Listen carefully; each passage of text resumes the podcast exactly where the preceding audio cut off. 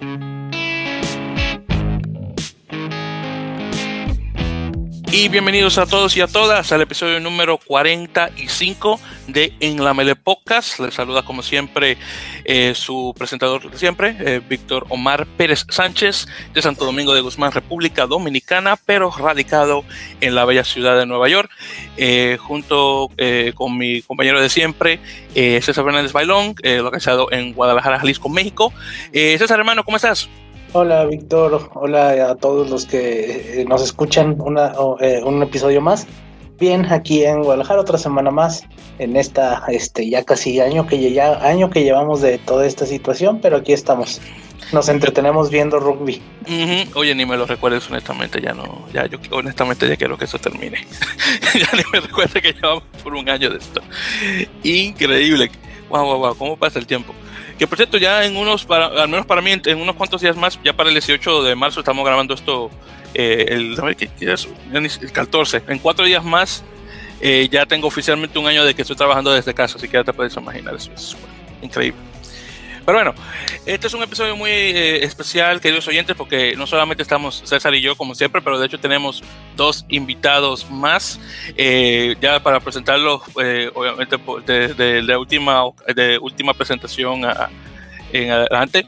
tenemos a César eh, Rosales, conocido como el Conejo, que le vamos a decir Conejo a través del episodio para no confundirlo con el otro César. También lo recuerdan de nuestro episodio sobre eh, el San José María Rugby Club de Guatemala.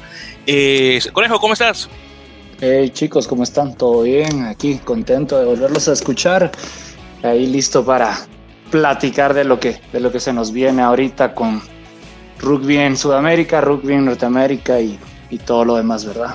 Exactamente, Ruby en las Américas ya, Ruby profesional en las Américas ya por fin Sí, hombre, qué, qué, miedo, qué miedo, porque es un proyecto increíble como lo que habíamos hablado, pero, pero ya veremos, ya veremos. Exactamente, eso mismo. Y ya, y el otro, y nuestro otro invitado, que de un episodio mucho más, eh, eh, mucho más anterior, es eh, Julián Salgado Rosales, de Quito, Ecuador, que obviamente estuvimos conversando él y yo sobre rugby ecuatoriano ya hace unos cuantos meses, en el 2020. Julián, hermano, ¿cómo estás? Buenas noches con todos, aquí emocionado de poder hablar un poco de la SLAR y de la MLR que se viene. Vamos a tener unos meses llenos de full rugby, tanto latinoamericano como norteamericano y como bien mencionaron al comienzo, desde que comenzó la pandemia nos hemos visto un poco mermados de este deporte, pero está retomando a medida que la situación mejora acá en Latinoamérica, así que debo recalcar que desde Guayaquil, Ecuador, desde Guayaquil, eh. Ecuador, una ciudad costeña muy, muy linda y con unos mejores clubes de, de Ecuador, que es Jaguares Rugby Club. Pues entonces, Julián, gracias por la corrección, porque a mí se me ha olvidado que estabas en Guayaquil, pensaba que estábamos en Quito. Entonces, gracias por corregirme eso. Discúlpame. Ya te estaba, ya te estaba diciendo que eres, que eres de Pichicha en lugar de Guayas, así que me vas a disculpar por eso. Hace, hace unos años fuimos a jugar a Guayaquil con, con la selección de Guate, un Ah, un juego con tengo exacto. justo tengo puesta la foto la foto yo sí la foto atrás somos nosotros en Guayaquil. Exacto el repechaje que se jugó en Guayaquil y lo pude ver eh, ganamos pero fue un partido muy muy vistoso por dos puntos por dos puntos pero sí hombre fallamos una patada que nos costó pero pero muy buen juego de juegazo muy muy bueno muy bueno y gracias porque la verdad que fue una bonita experiencia Oye, mira qué coincidencia que yo no sabía, por cierto, eso, que ustedes dos estaban físicamente en el mismo lugar en Ecuador. Mira qué coincidencia que lo vine y lo junté sin darme cuenta. Seguro si veo con lupa, por ahí debo estar yo atrás de ahí de fondo, por ahí debemos estar, creo que estamos practicando lines ahí, o, si ya había terminado, no sé, pero, pero por ahí estamos, ahí están los, los jaguares de Guatemala. Mira qué coincidencia, cómo los junté a los dos. Que ustedes, le digo, físicamente estaban los dos, ustedes no, no muy lejos y ni siquiera habían hablado. Mira, están hablando ahora, ya después de hace tiempo. Wow, mira qué interesante. Qué, qué pequeño es el mundo del rugby latinoamericano, ¿eh? Cuando uno se da cuenta. Es increíble. Total. Muy bueno, muy bueno. Bueno, entonces chicos, ya con esto dicho y ya con las presentaciones ya terminadas, vamos a entrar a detalles. Entonces, eh, voy a estar eh, de, obviamente, acá de de persona principal, ya para obviamente mover el tiempo y demás, porque son muchas las cosas obviamente que vamos a conversar. Entonces, primero vamos a enfocarnos, este es un episodio especial, obviamente nos vamos a enfocar específicamente de SLAR y MLR, eh, o Major League Rugby, o MLR, como lo quieran llamar, en ese orden. Así que primero vamos a comenzar eh, con el lado sudamericano y luego con el lado eh, norteamericano específicamente. Que por cierto, tengo que admitir también, chicos, una muy buena eh, eh, un buen grupo que, que, que, hemos armado acá entre, entre República Dominicana, México, Guatemala y Ecuador. Nuestros países no pueden ser más, más diferentes uno del otro. Bueno, tal vez en México y Guatemala porque tienen una tienen frontera, pero ya los demás, eh, los demás, vamos, imagínate, vamos de, de, de, de, Norteamérica en México a Centroamérica en Guatemala, al Caribe en República Dominicana y luego a Ecuador en Sudamérica. Es muy interesante. Ahora que me acabo de que me acabo de dar cuenta de eso.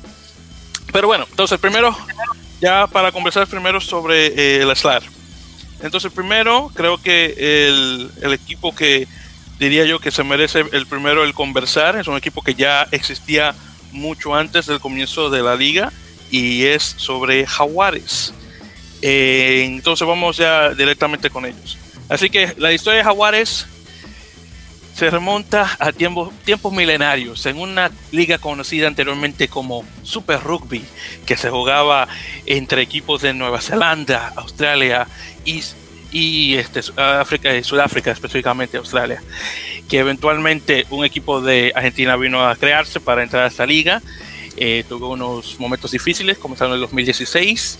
Luego de ahí llega un punto de que se pone bueno llega a una final contra, contra Crusaders, un, un, partido muy bueno, por cierto, para los que lo recuerdan. Después, eh, desafortunadamente, pierden contra Crusaders. A mí no me gustó eso, pero bueno, eh, son las cosas del deporte. Luego de ahí, eh, tuvo ahí un momento que tuvo sus altibajos. Luego llega la pandemia y ya sabemos lo que pasó. La liga se cancela. Al cancelarse la liga, el Super Rugby realmente se desborona, eh, cada quien por su lado. África hace sus cosas, igual Australia y Nueva Zelanda de igual manera. Obviamente Argentina se queda sin casa.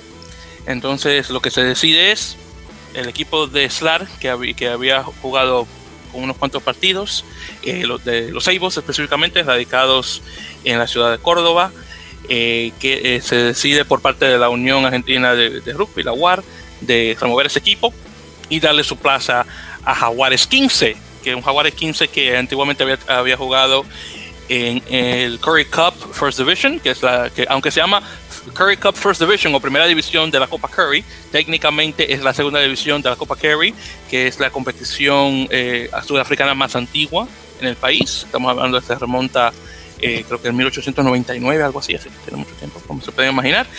Y juegan en la, en la segunda división, arrasan a todos, eh, sin perder un partido, ganan la Copa, esta es la segunda división y ahora tienen una nueva casa en nuevamente en la Superliga Americana de Rugby. Entonces, hablando brevemente sobre primero el, el, lo que sería, o lo que es, perdón, el entrenador, el head coach, tenemos a Ignacio eh, Fernández Lobe, hermano del famoso Juan Martín Fernández Lobe, o el Corcho, como también se le conoce, a su hermano, es decir, eh, un jugador que tiene una larga trayectoria eh, internacional, que comenzó en el Liceo Naval de Buenos Aires y después de ahí pasó a jugar en Bordeaux de Francia, Castres también, o Castres de Francia también, y luego en Inglaterra con Salt Sharks, que es uno de los equipos más favoritos, eh, Northampton Saints y Bath. Eh, luego de ahí pasó a ser el entrenador de, de, de la sub-20 Argentina, Argentina 15, que es de lo que yo honestamente lo conozco de ahí, y brevemente de los Seibos, obviamente pasando a este rol en Jaguares 15, eh, un total de 46 años, actualmente creo que 47 que va a cumplir ahora, y un total de 65 apariciones o caps para Argentina. En relación a su capitán tenemos a Felipe Escura, eh, que es el medio scrum, medio melee, muy buen jugador por, por cierto.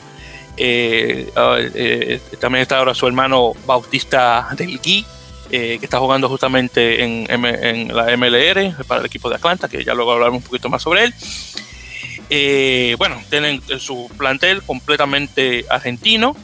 Eh, lo que obviamente lo que mucha gente dice es que lo más probable van a ganar eh, el torneo directamente.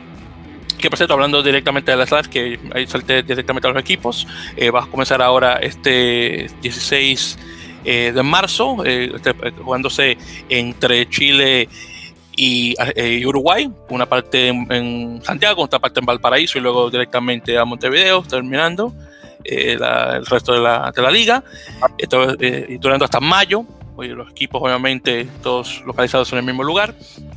Y, y bueno, a, a, eso que van directamente. Eh, además de eso, progresando al tema de, de, de Jaguares, obviamente jugadores bastante buenos. uno de los jugadores que podría yo por ejemplo, decir que, de notar, por ejemplo, tenemos a, Juan Pablo Cis, o Seis, creo que se pronuncia, que es eh, uno de los pilares que viene de la Patagonia, muy bueno, por cierto, que estuvo un tiempo jugando eh, afuera eh, y regresando nuevamente al, al equipo, al país. También tenemos, obviamente, además de unos cuantos jugadores más, uno de mis favoritos, Santiago Chocobares, yo muy bueno eh, jugando contra Nueva Zelanda, le da 21 años y, bueno, no todo el mundo puede decir que en su primera aparición para una selección nacional eh, se le gana eh, a, los, a, los, hombres de negro. Así que Chocobares, eso es una, una tremenda hazaña a, a, su corta edad de 21 años. y bueno, Esperando, eh, esperando mucho de, en ese caso. Bueno, ya con esta pequeña introducción, chicos, síganme. ¿Qué podemos hablar sobre los jaguares? Y voy a pasar voz por voz para, para que sea un poco más fácil así, para que no estemos hablando todos juntos a la vez. Entonces, vamos a pasar primero a nuestros invitados. Entonces, en este caso, eh, Conejo, te voy a dar la palabra, hermano. Dime, ¿qué me puedes hablar directamente de los jaguares 15? Pues, ¿qué te diré de jaguares? No, mira, yo creo que jaguares, y como lo hemos estado hablando entre en la semana, Jaguares es el, es el club distinto, ese es, es, una base, o sea, realmente este club no, por, lo, por mi opinión es que no va a encontrar mayor dificultad en este campeonato. No porque los otros sean malos, no porque Brasil venga con un equipo que está saliendo del COVID, o porque Uruguay esto, o porque Colombia es muy nuevo, Paraguay la mitad de los jugadores son argentinos, sino que porque el club en sí es mucho más sólido, o sea, están acostumbrados a irse un mes a Nueva Zelanda, a, Sudáfrica, a Australia, cuando realmente este torneo veo que a muchos de, los jugadores que están en otros clubes de, las, de cualquier otra franquicia es, es, es una de sus primeras veces. Entonces, creo que realmente Jaguares, como lo ha demostrado en, lo que participa a nivel americano, pues eh, es parte de seguir formando jugadores. O sea, yo veo que Jaguares, o sea, ellos, ellos saben que tienen una ventaja competitiva enorme. O sea, enorme. Ellos solitos son autosuficientes, entonces ellos se pueden dedicar a lo que es. Y eso es lo que veo de Jaguares. Jaguares veo un equipo súper sólido, mencionas a este Chocobar, es increíble, un tipo que tiene que 21 años y tiene un 21 años y tiene un físico de, de tipo lomo, de esos tipos que, que, no están acorde a su edad, un, un talento, gente que viene o sea, que está a un paso de llegar a, los Pumas, entonces, o que ya está en Pumas y que ahorita simplemente se le cayó el contrato, como a Chocobares o como a uno o a otro que en dos, tres meses después de las LAR van a estar jugando en eh, Francia o en, Inglaterra, ¿verdad? Que es lo que hemos visto ahorita con todos los jugadores, que con ese gran éxodo porque el mercado está abierto y necesitan jugadores distintos que son los argentinos. Que en cualquier jugador, en cualquier equipo en Europa que esté punteando ahorita vas a encontrar un par de argentinos. Entonces, ¿qué más puedes decir de Jaguares? Que está muy bien a dar, eh, que está muy bien en ataque, que está muy bien en defensa, que seguramente deben tener un equipo ahorita que está simplemente ahorita lástima que no los vamos a poder ver eh, el martes, pero más que eso yo veo que realmente los equipos, eh, los otros equipos de franquicia van a venir a, a, reventar contra el muro que van a ser los Jaguares 15, ¿verdad? Y por cierto, ah, una cosa también hablando de, de Santiago Chocobares, eh, tiene un metro 88, 89, que son serían eh, 6 pies 2 pulgadas para nosotros que vivimos en Gringolandia. No, el tipo eh, está está en todo, o sea, o sea, físicamente el tipo tiene todas las condiciones, pues. Sí, exactamente, tiene, buen tiene obviamente buen tamaño, centro, que para los centros obviamente eh, vienen con un tamaño similar a, a, los segunda líneas, que claro, los segunda líneas son un poquito más altos, pero aún así viene bien bien preparado, tengo que admitir. Bueno, entonces en ese caso, eh, Conejo, gracias. Entonces déjame pasarle la, la, voz a nuestro otro invitado, eh, Julián dime, que y, obviamente, eh, yo sé que los jaguares te gustan porque obviamente tú, ¿eh? eh, eh jaguares siempre me dice que es uno de tus equipos favoritos, pero dime, ¿qué me puedes conversar directamente sobre ellos en particular? Claro, justamente son un, homónimo de, de, nuestro club acá en Ecuador, nosotros somos jaguares, más no jaguares, pero sí, yo diría que son unos favoritos en esta edición y, más bien escucharlos y saber que provienen de, del Super Rugby y es una franquicia adaptada acá a Sudamérica eh, les da ese, tono, un tono que, que, significa saber que podrían reinar en la Superliga Americana de Rugby, pero por el mismo formato de, este campeonato sabemos que va a ser un poco complicado, no solamente para Jaguares, sino para todas las franquicias, porque jugar cada cuatro o cinco días es un poco, no, no un poco, sino muy cansado para todas las franquicias, va a representar, eh, más allá de las complicaciones que existen por COVID y demás, y, y por traslados, va a representar bastante trabajo para todas las franquicias y yo diría que es una franquicia que entró con un poco de disputa por cuanto eh, vienen desde el, con este inconveniente y, esta, y este problema que tuvieron, que tuvo la UAR con,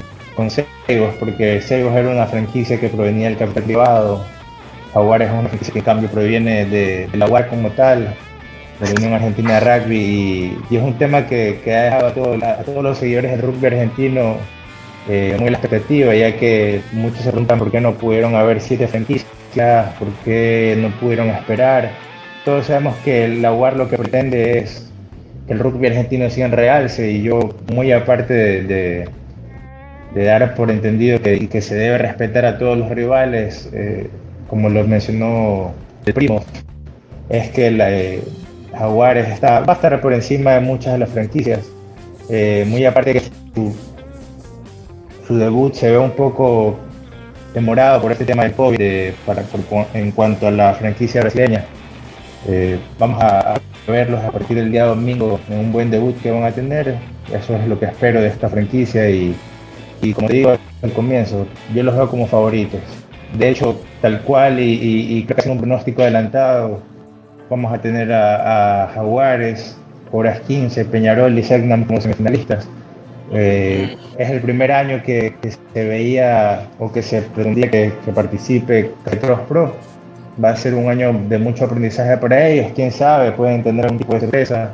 Eh, lo mismo para Olympia Lions, pero lo veo como uno de los principales semifinalistas y a dar un, muy buen papel. Hay muy buenos nombres, de hecho es una plantilla muy joven. Eh, muchos provienen del club hindú, un club del cual hemos visto campeonatos desde que yo he visto rugby y, y sé que va a haber una buena representación aquí. No obstante, y sabiendo que hay nombres europeos que no están participando, se conoce que algunos provienen y se han mantenido desde el Super Rugby, otros provienen desde los clubes de la Unión Argentina de Rugby. Eso es lo que me imagino, y no solo me imagino, sino que sé que va, va a representar un muy buen papel de franquicia y, y, no solamente de parte de ellos, a nivel de todas las franquicias hay no solamente entrenadores, sino jugadores argentinos y, creo que van, a pesar de que sea un poco difícil de asimilar en todas las franquicias argentinos esto va a representar el realce del rugby sudamericano, va a permitir que todos eh, suban su nivel cuando están codeándose con rivales eh, y compañeros de un nivel muy alto. Entonces, a la larga, esperemos que esta edición se lleve de la mejor manera si bien es cierto hay un partido postergado que es el primero, que era el de Jaguares 15 contra Cobras 15, va a haber un muy buen nivel acá y, y esperemos partidos que ambos conjuntos desempeñen sean partidos durísimos que nos deleiten de rugby a nosotros. Y por cierto, eh, eh, eh dos, cositas eh, para los oyentes. Primero, ustedes tal vez escucharon cuando Julián dijo, oh, el primo. El primo es el conejo, porque los dos son del mismo apellido, Rosales. Entonces, para lo, porque estábamos hablando de eso fuera de la grabación. Entonces, cuando, cuando se mencionaba el primo, estaba hablando directamente del conejo, conejo Rosales, específicamente. Ahora, eso. La segunda cosa que quería mencionar, Julián, que, mencionaste sobre Hindú, el elefante, que por cierto es mi equipo también en, la urba. Uh, cuatro jugadores de Hindú en el plantel de, Jaguares. De hecho, eh, ahora que lo, estoy viendo con más eh. Eh, luego de esos cuatro, realmente la mayoría de los jugadores realmente ya vienen de, de, otros este, clubes diversos, pero directamente lo que es el Hindú Newman, directamente. Esos dos son los que tienen, dirían más jugadores o representación directamente. Ese y creo que Alumni también, que fue campeón de, la urba no hace mucho. Bueno, entonces ya con eso dicho y pasando la voz a, a mi copresentador César, dime, ¿qué, qué, podemos hablar sobre Jaguares, hermano? Pues eh, muchas de las cosas ya las, las acaban de decir eh, nuestros invitados. Este, yo estuve toda esta semana leyendo algunos comentarios de gente de, Argentina. Y más, más este pasa por un poco la molestia de eh, cómo se cómo manejó la unión todo lo referente a Jaguares, empezando por la, la premura para ingresar. Y pues obviamente el, bajón de nivel que va a sufrir el programa de alto rendimiento en cuanto a, en cuanto a competitividad. Eh, y sobre algunas otras cosas, por ejemplo, lo de Escurra, que es el capitán, si no me equivoco, eh, este se contradice, creo yo, un poquito con lo que pasó con Javier Ortega Decio, que a Javier Ortega Decio, pues al final de cuentas, al final en, no, no fue tomado en cuenta. Este, y eh, el entrenador decía que era porque él ya estaba desarrollado, o sea, ya había jugado mundiales, ya estaba jugando los Pumas. Entonces que pues el, el Jaguares 15 era para es para desarrollar jugadores. Y Escurra sí está. Pero Escurra también ya tiene mundiales, ya tiene juegos con los Pumas, ya estaba en Jaguares. Entonces, eh, eh, por ahí yo vi muchos comentarios que eh, de molestia porque que, un poquito esa contradicción y porque mandaron a Gonzalo García a Colombia, que era Gonzalo García era natural para tomar ese puesto. Entonces la gente no está tan contenta, empezando por lo del nivel. Entonces creo que sí hay un poquito de presión, no tanto en que vayan a perder los partidos, sino en ver cómo se desarrolla y en que ellos mismos traten de que no les afecte tanto el, jugar contra equipos que pues parecen que van a ser menos competitivos que, que, ellos, que los jaguares.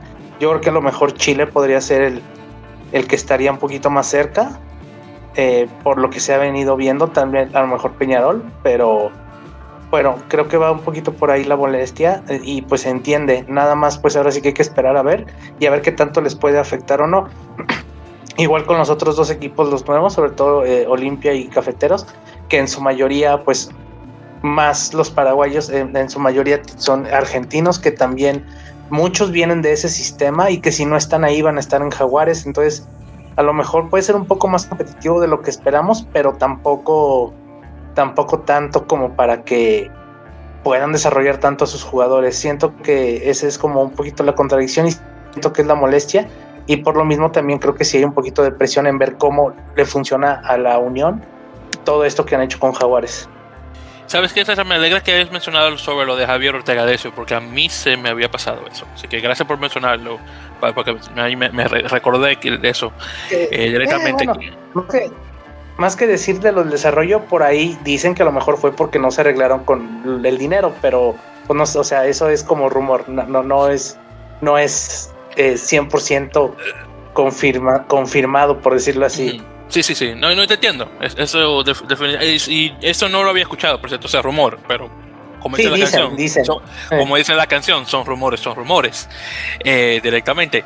Eh, pero sí, es, lo que lo que había escuchado por parte de, de, del Nacho Fernández Lobe es que sí que le quería dar, eh, o la, razón que le había dado, sí que eh, él estaba buscando más eh, juventud por encima de experiencia para el equipo este de Jaguares 15 justamente por eso, porque estamos hablando que Ortega de eso tiene la misma edad que yo, tiene 30 años, es un, octavo, creo que eso es su posición natural, tiene 57 apariciones para, para, para Pumas, eh, y obviamente lo que se decidió es removerlo a él y darle eh, cabida a un Joaquín Oviedo y a un este, este muchacho, ¿cómo se llama? Un eh, Juan Martín González, todos también son ocho, que, todavía no, no son, que aún son seleccionados y bueno, por eso lo puedo entender. Pero por otro lado, estoy de acuerdo con, eh, las otras personas dentro de Argentina. El hecho de tener un jugador con tanta experiencia como Javier Ortega Decio y no tenerlo en el y, no tenerlo en el equipo, o al menos, no sé, usarlo en no sé, usarlo de vez en cuando, porque no lo tiene que jugar siempre. Entonces, eso también de igual manera lo entiendo por parte de la, de la, fanaticada. Eh, no está de acuerdo con esa decisión. Así que entendido completamente. Pero bueno, entonces ya eh, continuando.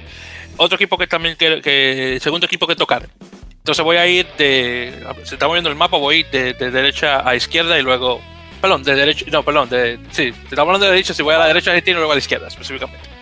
Entonces, eh, tocando ahora Peñarol, específicamente el que es el equipo de, de Uruguay, eh, en este caso. Entonces, hablando sobre eh, lo que es este el, entrenador, tenemos a, a, Pablo Bouza, que es, de, el rosarino de 47 años, que tuvo un tiempo jugando en Inglaterra, específicamente en el famoso Harlequins y en Leeds Carnegie. Eh, que ahora creo que creo que se llama ahora League, Tights, creo que es el que regresó a su nombre original, eh, con 37 apariciones para el equipo o la selección nacional del 96 a 2017, nada mal, específicamente. Eh, 2007, perdón, 2007, 2007, específicamente. Eh, estuvo un tiempo con, eh, con Daniel Orcade como su asistente eh, durante la Copa, la, Copa 2015. En relación directamente al capitán, tenemos a Andrés Vilaseca, que le quita el, el mando a, Juan Manuel Gamirara después de la eh, Copa del 2019. Vilaseca, muy buen jugador directamente, claro está. Eh, luego de ahí, en relación a jugadores, eh, que bueno, que son muchos, que obviamente que tienen en relación a nombres, Nicolás Freitas diría que es uno de mis favoritos, un, back muy bueno, honestamente. Está, por ejemplo, Guillermo Pujadas directamente, este Juan Echeverría, que tuvo un tiempo jugando en Austin, Austin Gronis, también Manuel Ardao, eh, son muchos los jugadores buenos que tiene directamente. Eh, el jugador que más me duele de todos que se fue, Santiago Arata, que tengo que admitir que de los equipos de, nivel 2 o tier 2, como le dicen, es eh, el, mejor medio, medio, medio melee, honestamente, y está teniendo muy buen juego en casa en Francia, así que me alegra por, por eso. Claro está, Santiago estaba buscando más competitividad, si lo entiendo directamente, pero obviamente una pérdida bastante grande. Eh, el, lo que sí veo en relación a los jugadores, bueno, pero no para los jugadores, no, del equipo en sí, directamente es que no hay tantos jugadores, eh, por ejemplo, eh, directamente, por ejemplo, en segunda línea, no tienen jugadores tan altos. Entonces, si tendría que decir ahí de algo que tal vez les falta diría es tamaño directamente, pero bueno, qué decir, eh, directamente con eso. Eh, de los jugadores directamente a, anotar, ya ahí mencioné muchos. Eh, Manuel Ardao es literalmente todavía un poquito joven aún, es para mí un jugador más de 7, directamente porque se lo he visto más que nada en eso. hay un chico acá que se llama Baltasar Amaya, que, es un, que es un wing, que es un ala, muy, muy, buen jugador, que, es, está nuevecito también, nuevecito de paquete, como decimos en Dominicana. en relación a lo que sería, lo que diría yo que son los fuertes del equipo, aunque yo, claro, había mencionado esto lo de, segunda líneas, aún así tienen, tienen, lo que son las posiciones de, en relación a los defensores, a los backs, todo eso está bien cubierto en los forwards, en los, en los delanteros, ahí de igual manera, pero como mencioné, lo que es segunda línea nuevamente en tamaños que falta, pero fuera de eso, muy bueno eh, directamente. Pero sí, honestamente Peñarol, me sorprendería no ver Peñarol en las semifinales de la, de la, de la liga, honestamente. Me sorprendería bastante. Pero bueno, ya con eso y hablando directamente de Peñarol, entonces ya haciendo el, el, cambio de, de, habla. Entonces, eh, pasando a ti, Julián, dime, ¿qué me puedes hablar de Peñarol en este caso? ¿Cuáles son tus opiniones al respecto? Peñarol, una franquicia que solamente con el nombre se entiende histórico, no en el rugby como tal, pero en el deporte sudamericano, lo que conocemos por el tema del fútbol. Eh, yo creo que, como tú dices, sorprendería mucho no en, ni siquiera en semifinales, yo iría en la final, porque más allá de que Selknam pueda tener una franquicia fuerte, que es uno de los contendientes también a esperar en semifinales, eh, entiendo que Uruguay también maneja un proceso muy, muy largo, eh, ha reclutado bastantes jóvenes, ha tenido algunas migraciones inesperadas, tal cual lo mencionaste con Arata. Eh, no solamente eso, tiene algunos que están militando en la Major Rugby y, eso ha restado en la plantilla uruguaya, pero yo lo veo como un contendiente a las finales eh, en conjunto con Jaguares. Pero esta Superliga, por el mismo formato, como lo mencioné al comienzo, es, va a ser una sorpresa va en el poco tiempo que hay entre partidos va, va a permitir que algunos equipos se desarrollen más que otros. Vamos a ver cómo cada plantilla maneja sus tiempos, sus descansos, sus cambios. Y lo que estaba viendo entre segundas líneas y terceras líneas tienen muy buenas tallas. Más de, yo diría que entre 1,85 m, 1,90 m de promedio. En, en, terceras líneas creo que los he visto más altos que en, segundas. Entonces, eh, tras eso eh, han procurado mantener y, priorizar más bien eh, los uruguayos.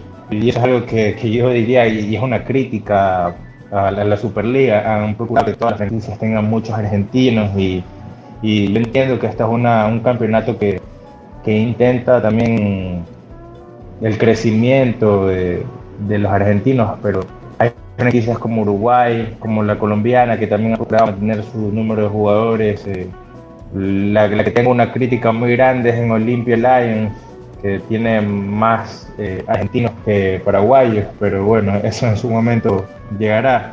Pero lo veo como un contendiente muy fuerte, va, va a dar mucha pelea y de hecho lo bueno es que va a poder disputar su primera fecha.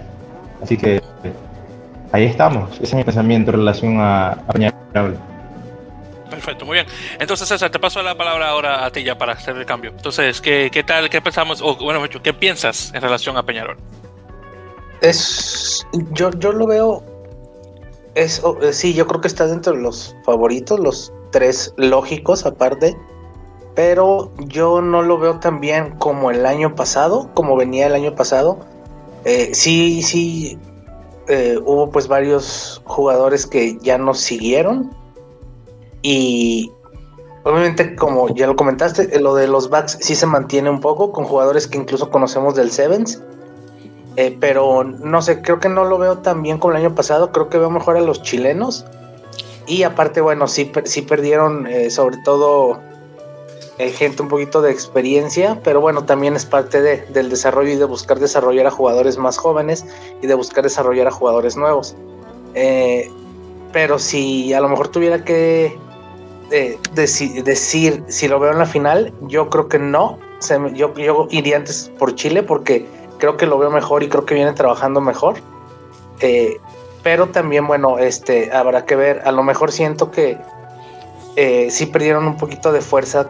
Con, estaban como muy, muy fuertes hace un año antes de todo de la pandemia, con el inicio de la temporada anterior y todo esto de la pandemia, pues igual que a todos les vino a pegar, pero siento que les pegó también mucho en jugadores. Por ejemplo, el chico este de Portugal, que no me acuerdo su nombre, el Wing, pues también se fue y no regresó.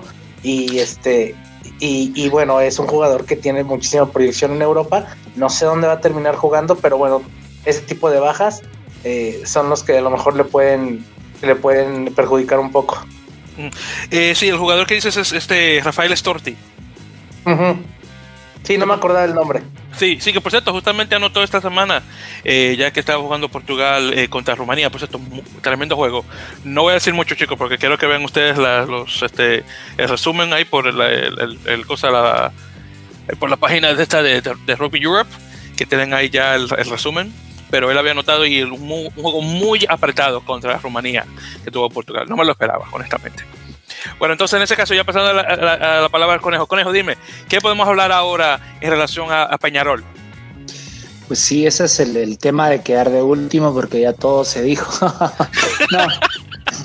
no, pero es, no, pero yo, yo estoy muy de acuerdo eh, con, nuestro tocayo, con, César. Yo no lo veo, yo no veo a Peñarol peleándole a, Chile ahorita, la verdad. Eh, el tema de que sí, tenés muchos chicos que, son jugadores de Seven, o sea, no siempre dan el mejor resultado. Chile está haciendo exactamente lo mismo, la mayoría, también muchos chicos de ellos son, son jugadores de Sevens, pero digamos, eh, el, juego físico chileno sí no lo veo en, en, Uruguay. Y sí veo el tema, digamos, de que aún así que el año pasado pudo haber estado mejor, pues eh, cuando se hizo el juego en, Uruguay, en Montevideo, pues igual perdieron por dos puntos, si no estoy mal.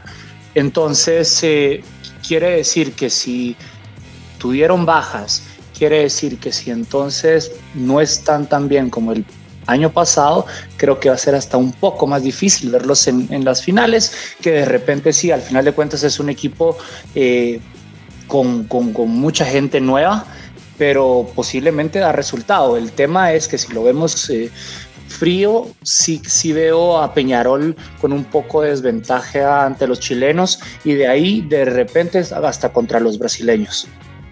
Sí, honestamente yo, eh, para yo ahí poner mi, mi, opinión en relación a, por ejemplo, lo, lo que yo vería como a, a, los, a los semifinales, si Segnan queda encima de Peñarol, me sorprendería mucho. A este, a, a este punto, a, actual, a este punto actual, me sorprendería bastante ver un Peñarol por debajo de un Segnan, honestamente mucho.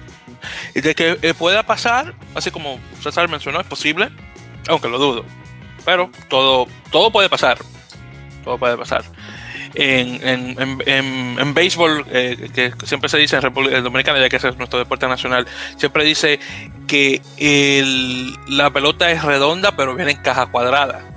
Es decir, que honestamente nunca se sabe cuándo la, cómo las cosas van a caer. Entonces, eso es, en este caso sería la, la bola es, o en este caso el balón es ovalado, pero viene en caja redonda, entonces, que sería una cosa un poco rara ver un balón de esos. Pero bueno, en todo caso, esa, esa era la analogía que quería intentar, que, que, que, que, intenté usar en ese caso.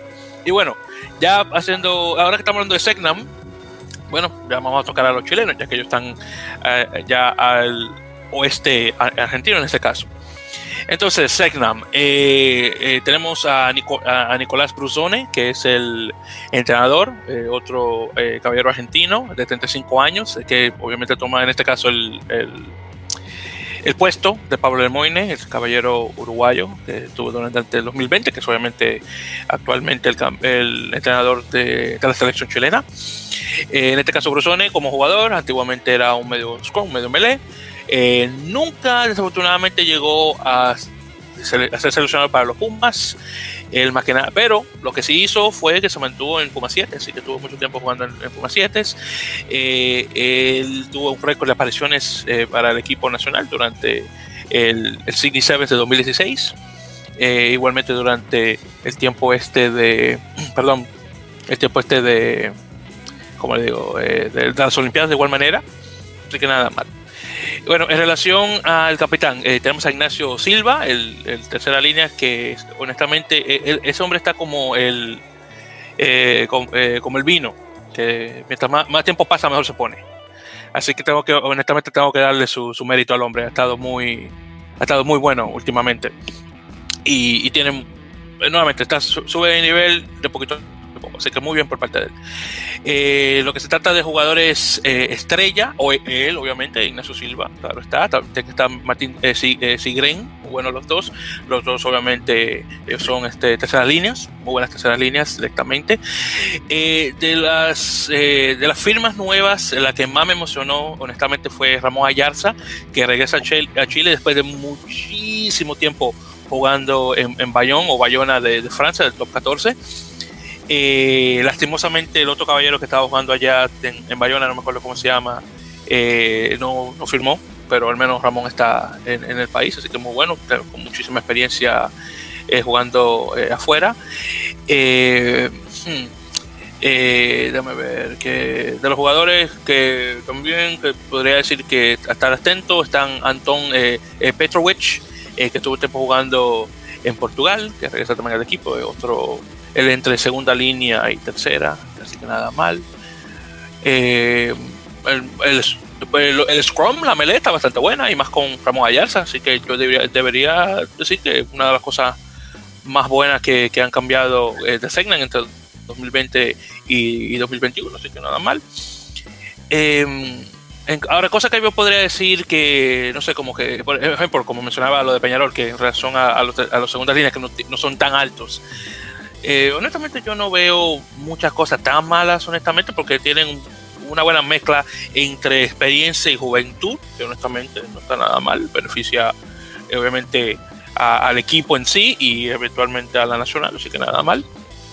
Eh, honestamente lo veo, lo, lo veo bien posicionado, pero como menciono, encima de Peñarol, no sé, lo veo un punto ahí más o menos, ahí veremos. Pero bueno, en todo caso. Ok, entonces ya con eso, con esa pequeña reseña que acaba de hacer de Segnam, eh, entonces de ahí comenzamos. Entonces, Eh, César, dime, ¿qué podemos hablar en este caso sobre Segnam? Bueno, para mí los chilenos creo que son los que se van a estar disputando el campeonato. Este, yo sí los veo en una final porque creo que son los que vienen trabajando mejor. Supieron eh, seguir trabajando a pesar de todo esto de la pandemia. Supieron seguir trabajando eh, los chilenos todo lo que son sus centros de alto rendimiento, eh, que incluso tuvieron un torneo y que jugaron entre, entre los centros de alto rendimiento y creo que pueden ser los que lleguen, aparte de Jaguares, creo que son los que pueden llegar con mejor preparación. Aparte de que, bueno, son, ya los vimos, una parte, ya los pudimos ver el año pasado, que empezaron bien. Y luego contra Seibos, que era el equipo más fuerte, pues también dieron un buen partido, aunque no ganaron.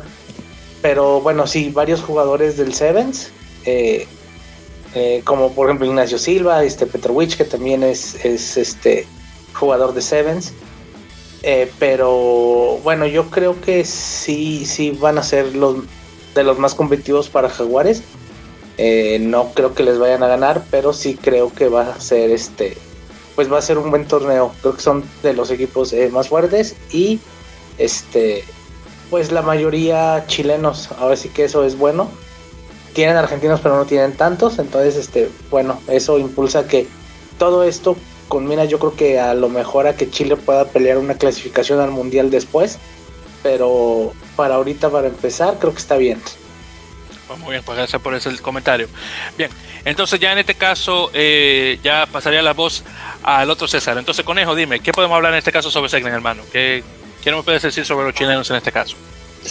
No, pues la verdad que los chilenos bien, la verdad que 35 eh, chilenos metieron, o sea, Creo que, es, un número que habla muy bien del proceso que se está llevando. Claramente Chile ahorita también tiene mm, un ojo aquí y un ojo pensando en el preolímpico para Juegos Olímpicos. Seguramente del grupo, la gran mayoría que están ahorita eh, esperando el torneo sudamericano también están pensando en, en un en una eliminatoria de, de Mónaco, ¿verdad? Entonces, no sé si eso les va a servir como para darles gasolina o si es en eso les pueden jugar en contra, porque van a haber chicos que en algún momento eh, meter el hombro contra un Chocobarres, por ponerte un ejemplo, tal vez lo, lo, vas a pensar dos veces, pensando que tenés compromisos olímpicos que al final de cuentas, digamos, ese lo que ahorita pues empuja también en, las federaciones, porque pues, si no es esto, si no son los Juegos Olímpicos, pues realmente creo que el Mundial todavía les queda muy cerca, muy lejos para, para, para buscar eh, una meta instantánea. Posiblemente eh, los Juegos Olímpicos son la meta ahorita y siento que va pues jugarles, no sé si en contra, pero sí les va a jugar también el tener compromisos cercanos que, les va que les van a que les va a quitar concentración, pero después de eso, la verdad veo que, sí, o sea, es, es un chico, es un equipo chileno bien sólido, gente que viene jugando de muchos años, siguiendo mucho el proceso chileno. Eh, Chile que pues sabiendo que con lo que cuenta creo que va a encontrar ahí en otros cinco argentinos una, una banca pues que esperemos que en algún momento le, sirva contra los brasileños y contra los uruguayos, que van a ser realmente con los que se van a medir en un nivel eh, similar, pues de repente arriba un poquito o de repente abajo, pero yo creo que eh, Chile es, es, es, un bonito equipo, me gusta. Eh, este, el capitán Silva una vez me pegó un, tackle que el tipo me dejó, o sea, el cuello todavía creo que no me ha regresado al lugar. no, o sea, son bien físicos los chilenos, son bien físicos, pero eh, yo creo que puede ser, se puede ser, no exactamente el año donde van a ser campeones, pero puede ser que llegar a una semifinal, llegar a unas finales, pues no, no tendría que por qué tampoco sorprendernos ya veremos, ¿verdad? Exacto, honestamente. Y bueno, ya entonces, ya para finalizar con esto de Segnan, Julián, dime, ¿qué me puedo hablar de los chilenos en este caso, hermano? Eh, ¿Andan bien competitivos, como acabas de escuchar? Claro, de hecho, ser locales en las cinco primeras fechas dos estadios distintos tiene mucho peso, indistintamente de que no haya público, quizás haya público limitado, eh, es un, factor muy importante, la localía, de hecho, eh, volvemos al mismo jugador del que todos hemos estado hablando, Ignacio Silo, un tercera línea, yo lo veo de esos que, que da miedo, de esos que parecen más que tercera línea, parecen segunda línea, eh, pero veo mucho potencial ahí, de hecho, tal como lo mencionaron anteriormente, por el tema de, los, de las competiciones que hubo entre los centros de alto rendimiento, más allá de eso, también hubo hasta hace unos meses atrás, a finales del año pasado y comienzos de este, competencias de clubes, competencias de, yo lo puedo llamarlos provinciales, entonces se han mantenido en, un, en competencia, eh, vienen acoplándose de a poco y yo puedo creer que, que, ellos sí van a llegar lejos y de hecho puedo inclusive hasta certificar lo, lo dicho anteriormente, es decir, Peñarol es un contendiente fuerte, pero sí, es muy cierto que, Chile tiene un buen equipo, un equipo que inclusive se conoce el año pasado, tuvo competencia, dio, dos buenos partidos y yo creo que va a llegar muy lejos en esta competencia. El tema de la localidad les va a servir muchísimo y, bueno, más allá de eso, añadir algo que es eh, en lo cultural, este tema de, justo verificándolo, eh, ser también algo cultural de ellos, de Chile y el jugador más joven del equipo, en este caso Lucas Carvalho, eh, se le otorgó se, o se le dio la responsabilidad de ser el protector del COTAX, que es el, el espíritu protector de, de, esta franquicia y, de la cultura. Entonces, es un dato muy curioso, algo que me llama mucho la atención y de hecho es algo que me, ha gustado esta franquicia porque eh, eso es lo que tiene que realizar la SLAR también, el tema cultural de todas las franquicias y es algo que tiene que seguir en, que eso es todo lo que puedo mencionar en relación a, a. Pues mire, nada más. Y por cierto, una cosa también más rápidamente hay que mencionar que Segnam es en relación, y eso lo estuvimos hablando eh, más que nada el conejo y yo eh, fuera de la grabación, es en relación a la, a la rudimentaria. Eh, para los que recuerdan el año pasado, ellos que obviamente afortunadamente como al caerse la liga por esto del COVID, eh, estaban antiguamente con una compañía que se llama Century, que es una compañía chilena que, que eh, quiso invertir en el rugby chileno. Eh, decidieron vestir a todas las selecciones, estamos hablando mayores de mujeres, hombres, sub-20, rugby 7, rugby 15, no importa. Según escuché, se metieron varios, varios millones de pesos, obviamente, para vestir a, estas elecciones y también, obviamente, a Segna. Desafortunadamente, y para muchos, y creo que ya todos ustedes saben, eh, esto, eh, esto ya no está y ahora Segnan está vistiendo eh, un uniforme por parte de Umbro, que es la compañía inglesa que ahora está vistiendo justamente a la selección de Inglaterra de igual manera, y también a Bristol Bears en, en el Premiership. Y bueno, eh, nuevamente el colegio y yo estábamos eh, justamente conversando sobre eso. Eh, honestamente no se sabe aún la razón del por qué esto ocurrió, pero honestamente se me hace injusto y de igual manera también bastante triste, honestamente, que esta inversión se haya hecho por parte de esta compañía y desafortunadamente no se haya cumplido los cuatro años que se había firmado de contrato, según se, según se mencionó. Eh, por parte de los medios eh, de, de, chilenos. Pero, en todo caso, eh, espero que las cosas estén bien entre la federación y la compañía, pero honestamente, muy, personalmente un poquito triste ver algo así directamente, de que por alguna razón, no sé si directamente por lo de la pandemia y demás, no se cumplió el contrato hasta su finalidad, nuevamente de cuatro, cuatro años. Pero bueno, en todo caso, Umbro tiene muy buenos este, uniformes de todos modos. Así que ahí veremos qué tal. Pero bueno, un pequeño eh, paréntesis que quería hacer. Bueno, entonces ya con eso dicho, y ya eh, continuando, ya el otro equipo obviamente que tocar en este caso eh, sería el equipo guaraní hablando directamente de Olympia Lions, que todavía no sé por qué, no sé, aún no entiendo por qué se llama Olympia Lions, sino simplemente se llama Leones Olympia, Olympia Leones, algo así, pero bueno, en todo caso tiene nombre en inglés. Entonces, específicamente hablando de Olympia Lions, eh, este equipo que está haciendo todavía eh, entrenado eh, por parte de el famoso Raúl Aspirina Pérez. Aún no sé por qué le dicen al hombre así, Aspirina. Si uno de ustedes sabe, por favor, déjenme saber la historia. Pero en todo caso, Raúl Pérez, un caballero de 55 años, antiguo jugador de Pumas, antiguo asistente de entrenador. De igual manera, tuvo 21 apariciones para el equipo argentino del 92 al 99 de tercera línea jugó exclusivamente como un jugador amateur en, el, Club Duendes, muy buen eh, equipo por lo que he escuchado. Luego de retirarse pasó directamente al, coaching, al, entrenador y eh, inicialmente con Duendes en 2001 y ahí en adelante estuvo como el entrenador de, de, Argentina sub-21 de 2007 a 2008 y de Argentina 15 a 2009. Luego, obviamente, del Rocade, el huevo, como también se le conoce, lo promovió a su asistente en 2013. Eh, fue parte del staff hasta cuando el equipo llegó a la semifinal de 2015 de la Copa Mundial. Estuvo como el, el entrenador de Jaguares en Super Rugby de 2016 a 2017 y ahora tiene el, eh, un papel similar al que tenía este, Pablo Lemoine con, con Chile y Secnan, eh, tiene, es el entrenador no solamente de Olympia Lions, pero también de Olimpia, perdón, de, perdón, de, de los, del equipo de Paraguay, eh, de los Yacarés, como se le conoce en este caso. Entonces, en este caso, Olympia Lions está siendo capitaneado por Axel Zapata, de 28 años, el, un hooker o talonador bastante con mucha experiencia en Argentina 15.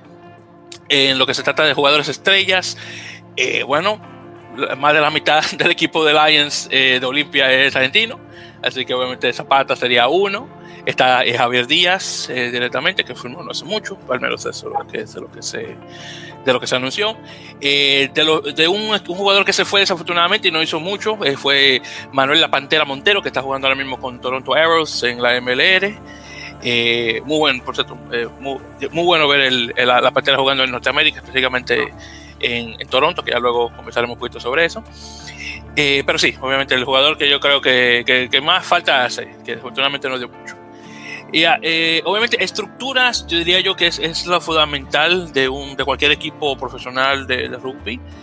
Eh, directamente ahora, yo creo que una de la posición que, que, yo creo que tiene más valor, que tal no se pesa tanto, en mi opinión, diría yo, sea como el medio, el medio scrum, que es junto con, con la apertura, es obviamente el maestro de la orquesta, diría yo.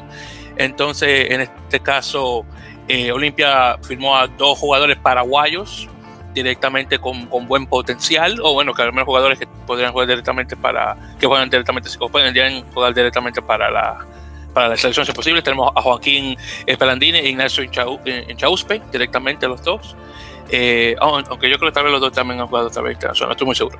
Pero en todo caso, yo, eh, pero en todo caso los dos argentinos y bueno, buscar un buen potencial sur de la, de la frontera en este caso para jugar en esa posición en particular. Eh, de los jugadores obviamente que está que estar en de, de, estar viendo directamente está Lucas Santa Cruz que que estaba considerado para poder saber jugar eh, para los yacarés, eh, dependiendo de cómo salgan las cosas, y ojalá que sí. Eh, obviamente, la fuerza o el poderío que tenía de Olympia Lions, de todos estos jugadores argentinos que han, que han tomado, que vienen siendo como otros jugadores 15 hasta cierto punto, con unos cuantos paraguayos aquí y allá. Directamente de los dos de los jugadores paraguayos que yo diría que de los que al menos yo estoy más atento Diego Araña y Renato Cardona eh, directamente.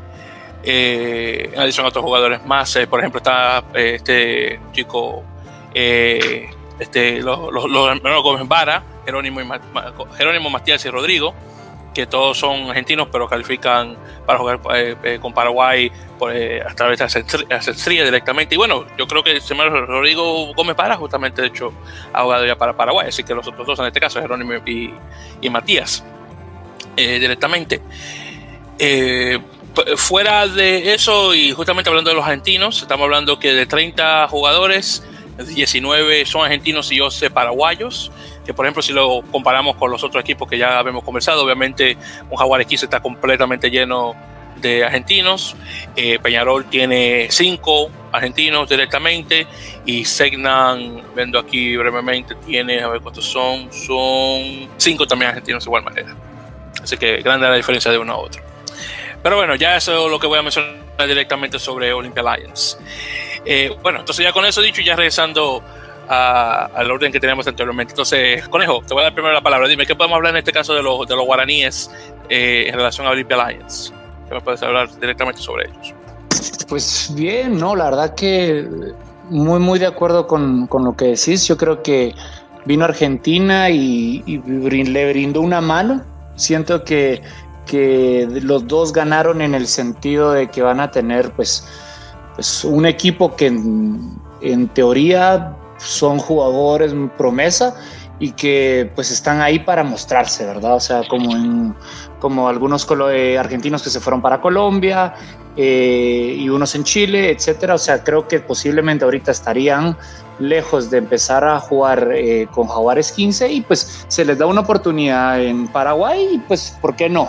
Y yo creo que, que eso es como la, la, lo que en algún momento estos jugadores están viendo que lo puede hacer que sea súper competitivo, porque si tenés un, un, montón de argentinos jugando para que lo llamen a un, a un club más grande, pues, o sea, no, no se van a dejar, no van a decir, bueno, como, como es Paraguay, ¿qué, me importa? Creo que los jugadores van a meterle mucho colmillo para demostrar que se merecen un espacio en, en, en el país vecino, que es eh, la Argentina. Entonces, yo lo, yo lo veo bien. La verdad que va a ser, va a ser muy curioso verlos jugar porque eh, muy poca información, como decías, ¿verdad? Lo que se sabía de ellos en algún momento era que, eh, que Montero estaba ahí, que como tú dices perfectamente, eh, no hizo mayor cosa porque realmente no pasó nada más que un juego el, el año pasado y pues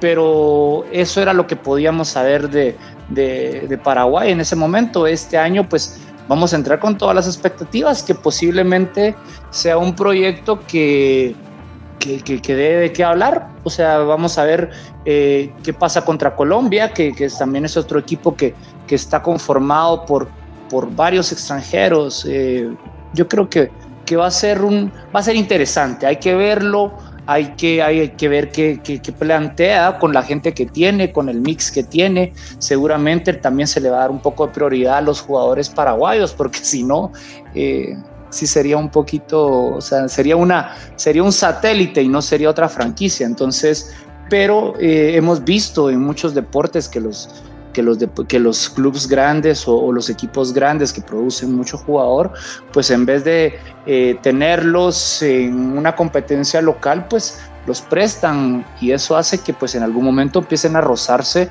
con niveles más grandes y acostumbrarse a tener una vida profesional eh, distinta a que si estuvieran jugando para el Casi o si estuvieran para Duendes o si estuvieran para los Tilos o estuvieran etcétera, etcétera, para Lumini mejor jugás afuera, vas viendo cómo es la vida profesional de un jugador, te preparas como profesional y pues cuando te toque jugar contra Jaguares o contra los chilenos o contra los Cobras, pues jugar lo mejor posible porque la gente te va a estar viendo.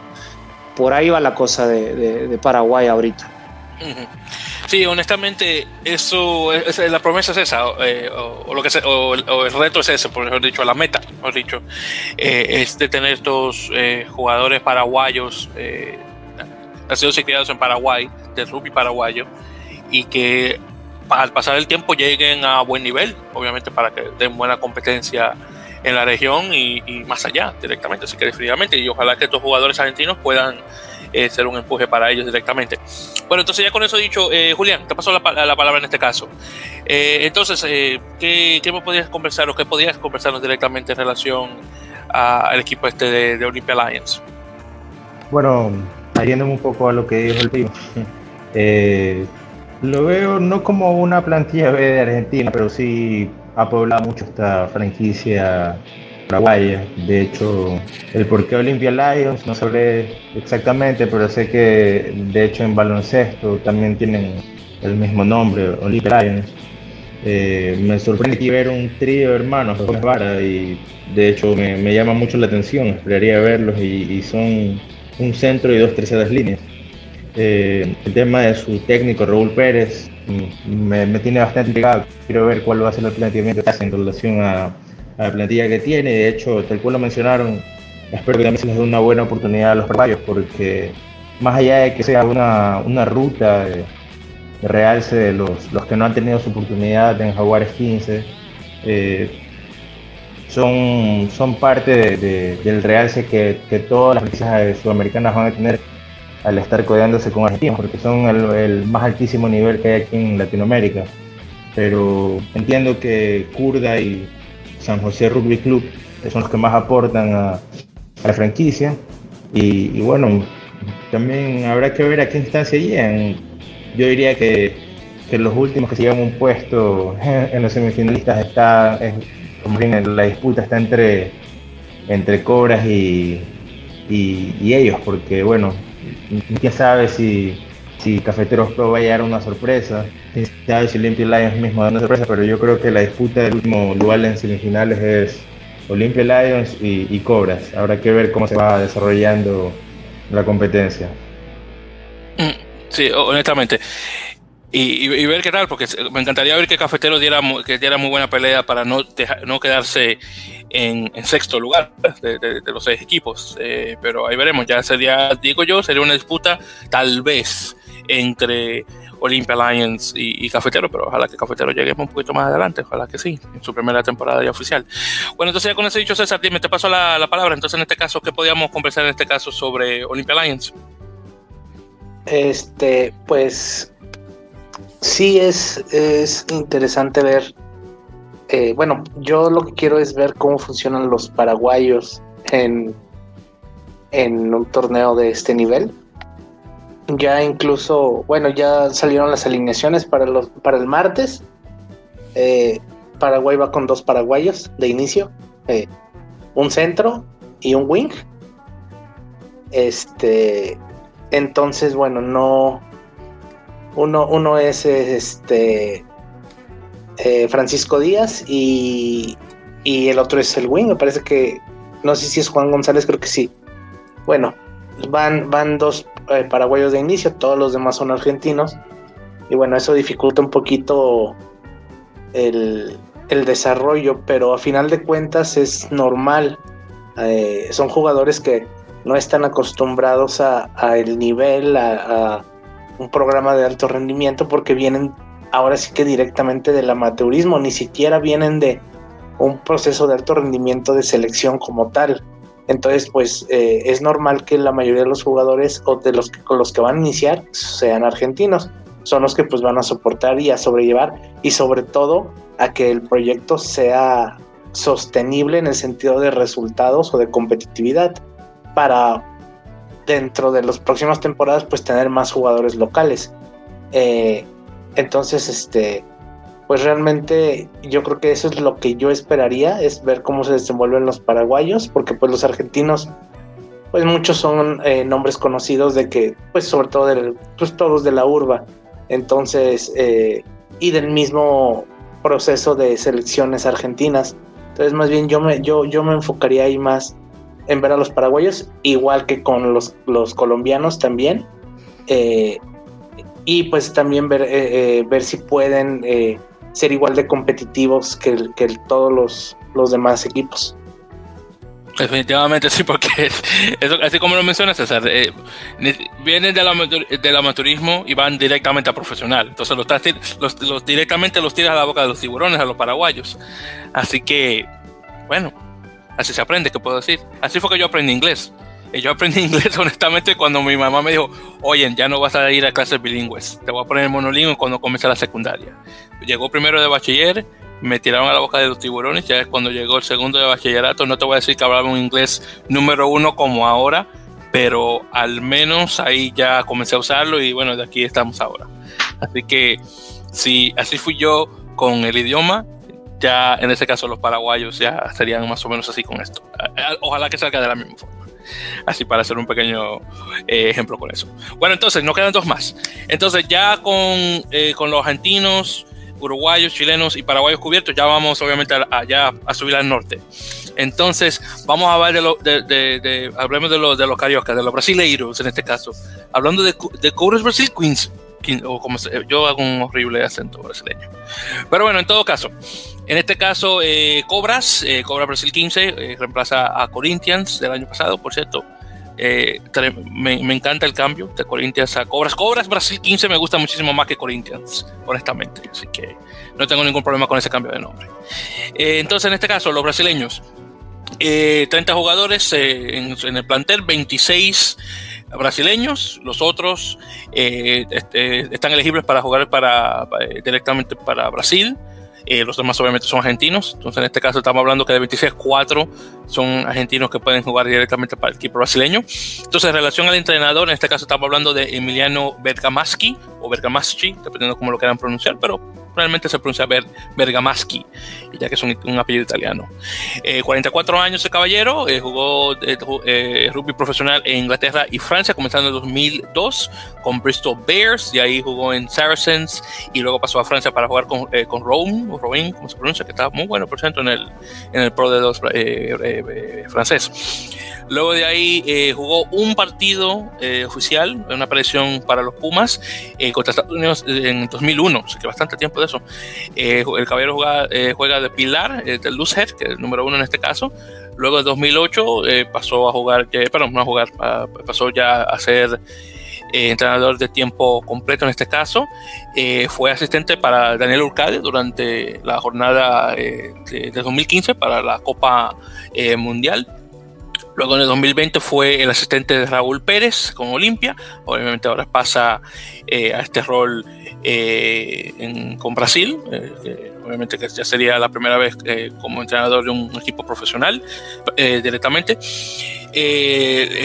la capitanía de, Cobras cae en el famoso Felipe Sanserí, jugador que tiene un, total de 37 apariciones para para los, para los tupis, o perdón, para os tupis, debería decir oficialmente. jugador criado en, Francia, de hecho, y ahí fue que aprendió su rugby y, regresa al país eh, junto, con su, junto con su hermano, eh, los, gemelos Sanserí, que estaban junto con los hermanos eh, Duque, así que nada mal. En relación a jugadores estrellas directamente,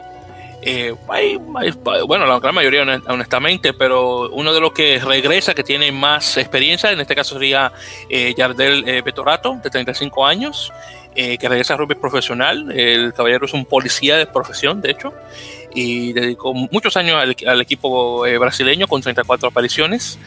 Eh, definitivamente, tal vez lo que la gente más recuerda de él eh, fue lo que ocurrió en el partido de Brasil contra Maori All Blacks, donde él junto a los demás se comieron al scrum o la melee de, Maori, que nadie se lo esperaba. Honestamente, estaba muy bueno eso.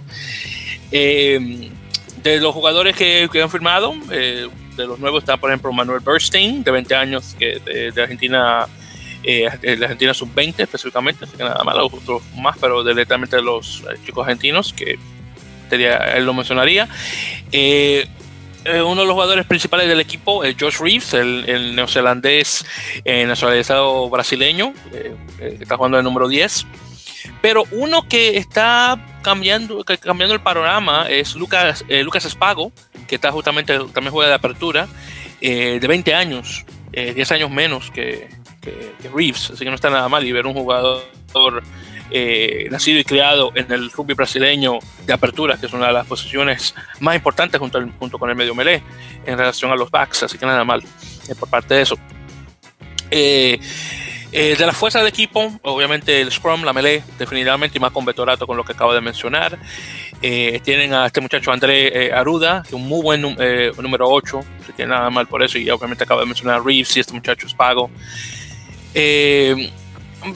Cobra, Cobras Brasil 15, honestamente, es la versión brasileña de los Jaguares, porque lo es, honestamente. es bueno y malo a la vez, directamente. Bueno, es bueno bastante, porque estamos tenemos la selección que está jugando con mucha más frecuencia. Eh, pero es posible que tenga un, efecto dominó igual que tuvo con Pumas, eh, con esto de los jaguares, eh, que los jugadores venían bien cansados luego de, mucho tiempo de competitividad. Ojalá que no ocurra directamente, pero es posible que sea algo similar directamente, así que veremos directamente. pero sí, eso sería lo, sería lo, más indicado mencionar directamente sobre Cobras Brasil. Bueno, entonces ya con eso y ya dando la palabra, entonces ya comenzando ya con César. César, dime, ¿qué podemos hablar en este caso sobre Cobras Brasil, hermano? Eh, pues prácticamente, viendo todos los jugadores, eh, es, es, la, prácticamente la selección de Brasil. Este, que guardando las distancias va a ser un poquito lo que eran los jaguares del Super Rugby, que todos los jaguares eran la selección. Entonces, este, eh, creo yo que aquí lo que le van a beneficiar a los brasileños es, bueno, son jugadores que ya tienen jugando tiempo, eh, junto varios años eh, con la selección.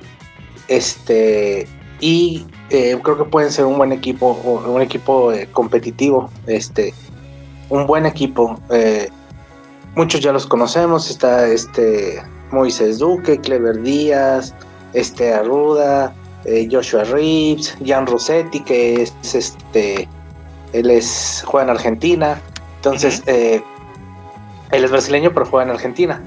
Eh, este, entonces, pues sí, aquí va a beneficiar mucho a Brasil como tal por la selección que tiene eliminatorias al Mundial y que bueno, eh, un poquito lejos su, su, este, su meta, pero bueno, ellos querían o quieren ir al Mundial de Francia. A lo mejor yo creo que todavía están un poquito lejos, pero sí los va a ayudar mucho a poder ser más competitivos. Y bueno, e, es una generación que para mí de, de Cobras 15 a lo mejor no, le va, no, no va a estar tanto. Creo que a lo mejor este equipo va a estar un año o dos y luego van a tener que renovar todo porque son jugadores, en su mayoría, jugadores ya un poco grandes. Entonces, este, eh, creo que va a ser un buen equipo, va a ser competitivo. A lo mejor un año o dos, eh, vamos a ver este, pero también una de las cosas que le juega en contra es que no es tan joven el equipo. Sí, eh, exactamente. En relación a, lo que es edad, hay mucha experiencia, pero en, cuerpos ya, en, términos rubísticos, ya, ya viejos, honestamente. aunque unos cuantos jugadores jóvenes, no muchos, honestamente. Eh, pero sí, en este caso, definitivamente el equipo viene con mucha experiencia, eh, más, que, más que edad directamente. Así que tengo que admitir que es muy cierto eso. Bueno, perfecto. Entonces, ya en este caso, ya pasando de ahí, pasando ya la voz a Julián. Entonces, Julián, dime, hermano, en este caso, ¿qué podemos hablar eh, sobre los brasileños? ¿Cómo los ves armados directamente? Acabamos ya, obviamente, de mencionar que es similar a, a, Jaguares, a Jaguares cuando estaban directamente en Super Rugby. Eh, pero dime, eh, tus opiniones en relación a lo que es este equipo de Cobras 15. Bueno, primero, demasiado feliz de saber que a pesar de la salida de Corinthians, eh, decidieron tener una identidad propia al establecer Cobras 15, me parece muy bueno. Eh, de hecho, así mismo me parece excelente que estén priorizando el talento nacional a través de de toda la plantilla, casi toda la plantilla siendo brasileña, eh, a excepción de cuatro argentinos que tienen. Una de las cosas que te mencionaba previo a, este programa es que justamente uno de los problemas que tuvieron a raíz del COVID, de, antes de, comenzar la competencia, las LAR, fue justamente los 11 casos positivos que tuvieron y fue un, problema muy grande porque de los 11 casos, 8 o 9 jugadores eran pilares, eh, eh, parte de los, los forwards, mejor dicho. Entonces, eh, eso causó un gran problema, de hecho eso fue lo que retrasó el, viaje de ellos. Veo que tienen un pack de, forwards entre pilares, hookers y tres líneas segundas muy pesado. Entonces eso lo veo como un punto positivo. Eh, Reeves, Duque, me parecen que van a aportar muchísima experiencia a esta plantilla y, de hecho, como ustedes lo han mencionado, es un equipo que se conoce ya de mucho tiempo y, creo que va, a dar una buena competencia. Esperemos el tema de COVID no les juegue en contra, y mucho más llegar un poco tarde a la competición, porque van a llegar sobre la hora, el, día martes 16 van a estar ahí en Chile.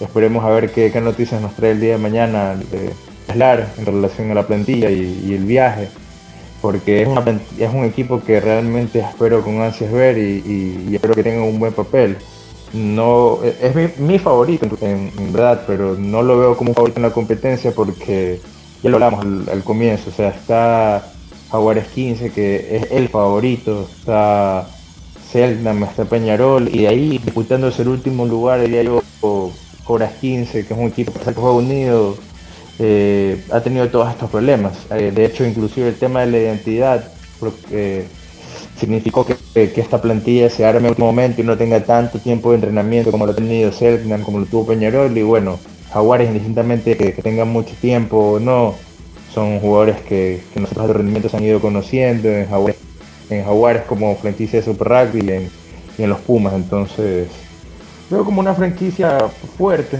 Va a dar mucho que, de qué hablar y, y vamos a ver qué está en esta Superliga. Sí, eso es una cosa que, no sé cómo se me pasó mencionarla, gracias por mencionarlo. Eh, eso es en relación al, contagio de COVID dentro del equipo, donde 11 jugadores eh, aparecen eh, infectados directamente. Y solamente hay para mencionar los nombres, ahora que tengo acá el comunicado por parte de la Confederación Brasileña de Rugby. tenemos a, a Devon Mueller, que ese es el chico sudafricano, que no sé cómo cayó en Brasil, pero en todo caso, que es un tercera línea. Tenemos luego a, a Gabriel Enrique Souza, que es un segunda línea, eh, Gabriel Quirino, eh, que es un centro, Enrique Ferreira, que es pilar, eh, Joel Ramírez, que es pilar, eh, este, Mateo de Olivera, que es un o da Olivera, que es el segunda, Leonel Moreno, que es pilar, Lucas Abur, que es pilar, Mateo Rocha, que es pilar, Rafael Enrique dos Santos, que es tercera línea, y el único argentino que contagió, eh, contagió, eh, contagió perdón, el, el, virus, que es Santiago Daniel Cripo, que es un primera línea. Así que de ahí estamos hablando que de todos esos jugadores, eh, como mencionó Julián, todos, todos, honestamente, en excepción, en este caso, de Gabriel Quirino, son eh, directamente eh, cosas backs, bueno, perdón, son, son delanteros en este caso, son, son forwards. Y muchos de ellos pilares como acaba, como acaba de mencionar, así que es muy importante eso. Bueno, entonces ya con eso dicho, eh, Conejo, te paso la palabra, dime, ¿qué podemos, eh, qué podemos eh, conversar en relación a Cobras 15 en este caso? Pues bien, sí, no, la verdad que yo pienso muy alineado aquí, digamos, en el sentido de la edad, eso es lo que realmente a mí me da pena no pena realmente, pero sí me preocupa un poco en el sentido de que el schedule está muy apretado para estar ahorita eh, reprogramando eh, juegos, primero que nada. Eh, segundo, el tiempo de descanso que vas a tener es menos y para condicionarte menos. Estamos suponiendo que los jugadores que están saliendo positivos son asintomáticos y no están teniendo ningún achaque físico, ¿me entendés? Sí. Y, eso es, o sea, yo creo que eso es, uh, eso es totalmente irreal porque está comprobado que al, al, promedio que posiblemente sean cuatro o cinco que sí les esté dando síntomas, eh, van a perder peso, ¿sí? Van a dejar de entrenar. Eh, la alimentación, el proceso de que tu, de tu sistema se va otra vez normalizando. Yo ya pasé por COVID y no, y no, te, no te recuperas en menos de 20 días. ¿me entendés? Entonces, y que a, los 20 días pensando que te van a tirar de una vez a los lobos porque te, toca jugar contra Chile o te toca jugar contra Argentina, eh, o sea, no, no, no, lo, no veo que vayan a tener un buen arranque. Esto les va a pegar y ahí es donde también yo esta, me ponía a pensar, decir, bueno, ¿será que digamos el, de países que están tan activos eh, con el COVID como los brasileños, eh, vuelan a, Chile y, o sea, mi pregunta es, ¿están ahí en una burbuja? O sea, ¿se están llevando protocolos? Que, o sea, que yo, es retórica la pregunta porque yo sé que no se están en una burbuja, porque, pues, o sea, claramente están entrenando y, y, una burbuja, o sea, el costo de tener a, a digamos, a una plantilla de 40 jugadores solamente comiendo, almorzando, entrenando. O sea, no, no es fácil para, para, este, para estos niveles de, de rugby. Entonces, eh, yo me ponía a pensar, o sea, no solo el hecho de que hayan salido y que, bueno, y que posiblemente en 10 días estén ya listos, el tema es físicamente estos jugadores no vienen exactamente bien.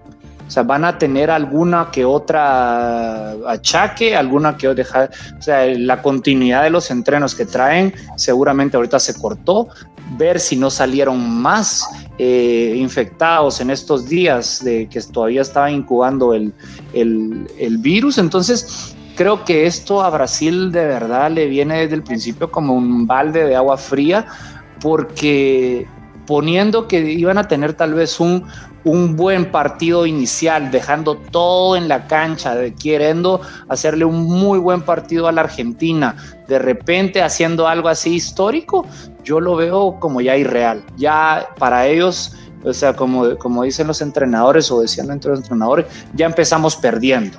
¿sí? Y yo siento que eso es, ese es el tema de Brasil ahorita. Brasil ahorita ya empezó perdiendo, tiene demasiada gente ahorita que no está con un régimen de competencia que, y que estamos suponiendo que, que ninguno le tiene algún síntoma fuerte, pero ¿qué pasa si digamos de estos 11 que salen positivos, 6, 7, 8 tienen síntomas fuertes y pierden 15 libras en 10 días, en dos semanas, por, por poner un ejemplo, que eso es lo que se promedia adentro del mundo del coronavirus. Entonces, eso, eso, eso, o sea, para, para Cobras o para Pumas, esto es un, esto es fuerte para cualquier club. No tenés una profundidad o no vas a ponerte a llamar ahorita a 11 sustitutos que podrás tener jugando en otros lugares porque eso no existe. O sea, es, es, una, es una realidad pues un poco apretada al mundo del rugby, aunque Brasil pues como país tiene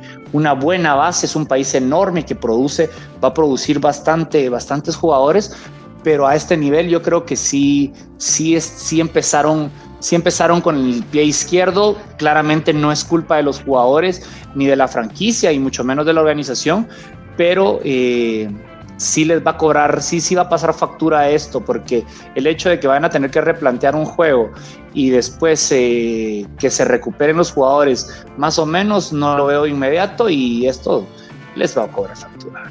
Estoy muy de acuerdo. Yo honestamente lo veo muy difícil, que eso justamente tú y yo lo estábamos conversando hace, hace un rato ya, eh, Conejo, lo veo muy difícil el, de poder... Eh, eh, eh digo, el postergar del, del, del, partido que justamente se iba a jugar de la primera jornada este martes 16, lo veo muy difícil honestamente, y más con un tiempo de descanso de 4 o 5 días jugar en el medio. Eh, sería muy difícil, honestamente. Así que, bueno, ahí veremos cómo es que la junta directiva de la SLAR se, se, arma con esto. Y bueno, chicos, ya con eso dicho, ya para finalizar en relación a los seis equipos de la liga, ya vamos obviamente a hablar del más nuevo, el que no tuvo presencia durante el 2020, porque se esperaba jugar para el 2021, y bueno, aquí está ya, que es Cafeteros Porro. Este es el equipo que viene directamente de Colombia. Eh, a comparación de los otros equipos, eh, directamente, bueno, concesión a Cafeteros, que es, perdón, eh, a Cobras, que viene mayoritariamente de San Pablo. Cafeteros es otro equipo que no viene de capital, en este caso, este viene directamente desde Medellín, del departamento de, Antioquia, que, es, que es la cuna del rugby colombiano interesantemente, interesantemente. Bueno, de los 30 jugadores, 19 son colombianos, 11 argentinos, muchísimo mejor que un, por ejemplo, que, que, un Olympia Lions, así que no está nada mal en eso. Eh, en este caso el entrenador es Rodolfo Ambrosio, eh, que jugó su último partido en mil, 1985 eh, para Tala y luego de ahí se mudó a Italia y tuvo eh, muchísimo, mucho, tiempo jugando allá. De hecho, fue seleccionado para Italia en, eh, la Copa de 1987, la primera Copa, Mundial en este caso. Eh, obviamente, argentino de descendencia italiana. él jugó en su debut como apertura directamente ya contra Nueva Zelanda, nada mal. Luego de retirarse, se regresó a Córdoba y luego en el 2000 regresó nuevamente a Italia, donde fue el entrenador de Petrarca, que es uno de los equipos del top 12 eh, italiana, italiano, ese equipo y también eh, uno se llama Señi, ese no lo conozco. Luego de ahí se regresó a Argentina y fue el, el entrenador de Pumitas eh, la Copa Sub-20 2014, si me lo recuerdo. Luego de ahí tomó posesión del equipo brasileño en 2000, diciembre de 2014 y hasta que estuvo ahí hasta 2019, tuvo, ahí cinco años. Y durante esos cinco años Ambrosio eh, fue realmente eh, eh, uno de los de, los protagonistas realmente de este nacimiento de oro, nacimiento de oro del rugby brasileño, honestamente, y más a través de la eh, de, la Copa Mundial, eh, la Copa de Rugby de las Américas o la American Rugby Championship que comenzó en 2016 o 2017. Así que nada mal con, eso. Eh, bueno, luego de ahí, obviamente ahora toma este, este mando en el en el equipo profesional colombiano. y justamente hablando sobre el tiempo cuando Ambrosio fue el entrenador del equipo, obviamente Brasil le ganó a Estados Unidos en 2016 en la, primera en el primer campeonato, 2017 a Canadá, 2019 a Bélgica, bueno, 2019 a Canadá, 2017 y 2019, en ambos años, recuerdo. Bélgica 2017, Portugal 2017 y 19 también. Argentina 15 le ganó 2018 y a un Georgia 15 2018 también, así que nada mal. El capitán en este caso es John Carlos Álvarez, eh, o el Jonga, como también se le conoce, que es un segunda línea, segunda línea, tercera línea directamente, de 34 años, un veterano de verdad, eh, directamente, muy importante para el equipo eh, de los Tucanes. De los jugadores a, estar al tanto, yo diría, por ejemplo, el flanker Diver Ceballos, que, que, bastante, por cierto, para ser un flanker, eh, un tercera línea bastante alto, eh, con un metro 97, 6 pies 5, nada mal, eh, de 24 años el, chico. en relación a las firmas, obviamente la mayoría son al menos nuevas, son argentinas. Está, por ejemplo, Gonzalo García, de 22 años, que es un que es el que fue el medio melee o medio scrum número uno para Seibos durante 2020 muy buen jugador por, eh, directamente. a ver quién más acá que podría mencionar también directamente. Eh, por lo que había escuchado también está, este chico eh, que menciono, Gonzalo, estaba bien cerca a que Mario Ledesma lo, llamara para el, Tri Naciones de 2020, donde Argentina le ganó a Nueva Zelanda, pero no se dio, qué decir. de los jugadores colombianos que de, estar de, de está John Arley eh, Urutía, creo que se pronuncia, que es eh, un, wing, eh, un ala de pequeño en tamaño, pero muy rápido, 27 años, que jugó muy bien, por cierto, para el, partido que tuvo Colombia contra Paraguay en 2019, justamente. luego de ahí también está Alejandro Navarro, muy buen jugador también de igual manera. en, lo que es, en lo que es fuerza, el equipo está bien, construido, diría yo. Tiene una muy buena mezcla de jugadores locales y los importados de Argentina directamente tienen un buen nivel, diría yo. Eh, diría yo que en lo que es la segunda línea es la única posición donde tienen más de un jugador argentino, pero no está nada mal porque tienen otros jugadores muy buenos también de, buen tamaño directamente. Eh, uno de los jugadores que se acaba de integrar, eh, que vino de la nada, Dani, Dani Giraldo, que se recuperó de una cirugía creo que en la rodilla antes de tiempo, así que muy bien, por parte de eso que puedo eh, poder juntarse con el equipo. Y honestamente, eh, quiero ver cómo Cafeteros proceda en esta primera temporada en, en, lo que es el Super Rugby y, cruzando los dedos que, de que no. Eh, de, que puedan ganar equipo, partidos, honestamente, que sea bien competitivo. Pero bueno, ya con eso dicho, entonces vamos ya a comenzar hablando sobre Cafeteros Pro. Entonces, en este caso, vamos a comenzar contigo, Julián. Julián, dime, ¿qué, me, qué podemos conversar en relación a Cafeteros, hermano? Bueno, me gusta mucho el lema de ellos, grano a grano. Veo que. me gustó esa. cafeteros, un equipo que de verdad espero que, tenga un buen debut. De hecho, es el que debería apoyar porque es nuestra hermana patria aquí, aquí cerca de Ecuador. Eh, Hijo de Bolívar. Veo que, veo que también ha, priorizado mucho el talento nacional y de hecho, más allá de, de Diver, Ceballos, eh, han sido mucho a ver al velocista Rutia y, alguien a que, a que, a través de fotos he visto mucho es Oscar Forero, un proveniente del Minotauro Rugby que habrá que ver. Tú sabes que una de las posiciones que a veces eh, en, la que no se confía el talento nacional, sino que el que se lo otorga esta, esta potestad a nivel internacional es el medio scrum, porque requiere mucha, mucha habilidad, mucho tino, mucha mucha decisión, entonces que, que a él le den ese papel y ese rol me, deja muy intrigado, quiero verlo, a ver qué, resulta. Y, bueno, eh, de Diver lo único que cabe recalcar es que, si no me equivoco, proviene de Peñarol el año pasado. Eh, sí, exactamente, no, eso.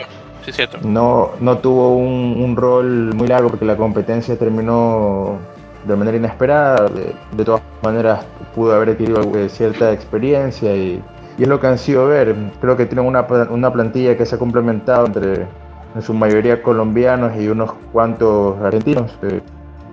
va, va, a ser bar pelea, bar pelea y, mucho más por lo que mencionado al comienzo. El, formato de la competencia es muy corto entre partidos y, y podrán perder uno que otro partido y ganar también uno que otro, pero es un equipo que también va a dar Superliga, entonces ahí está la, hermana patria.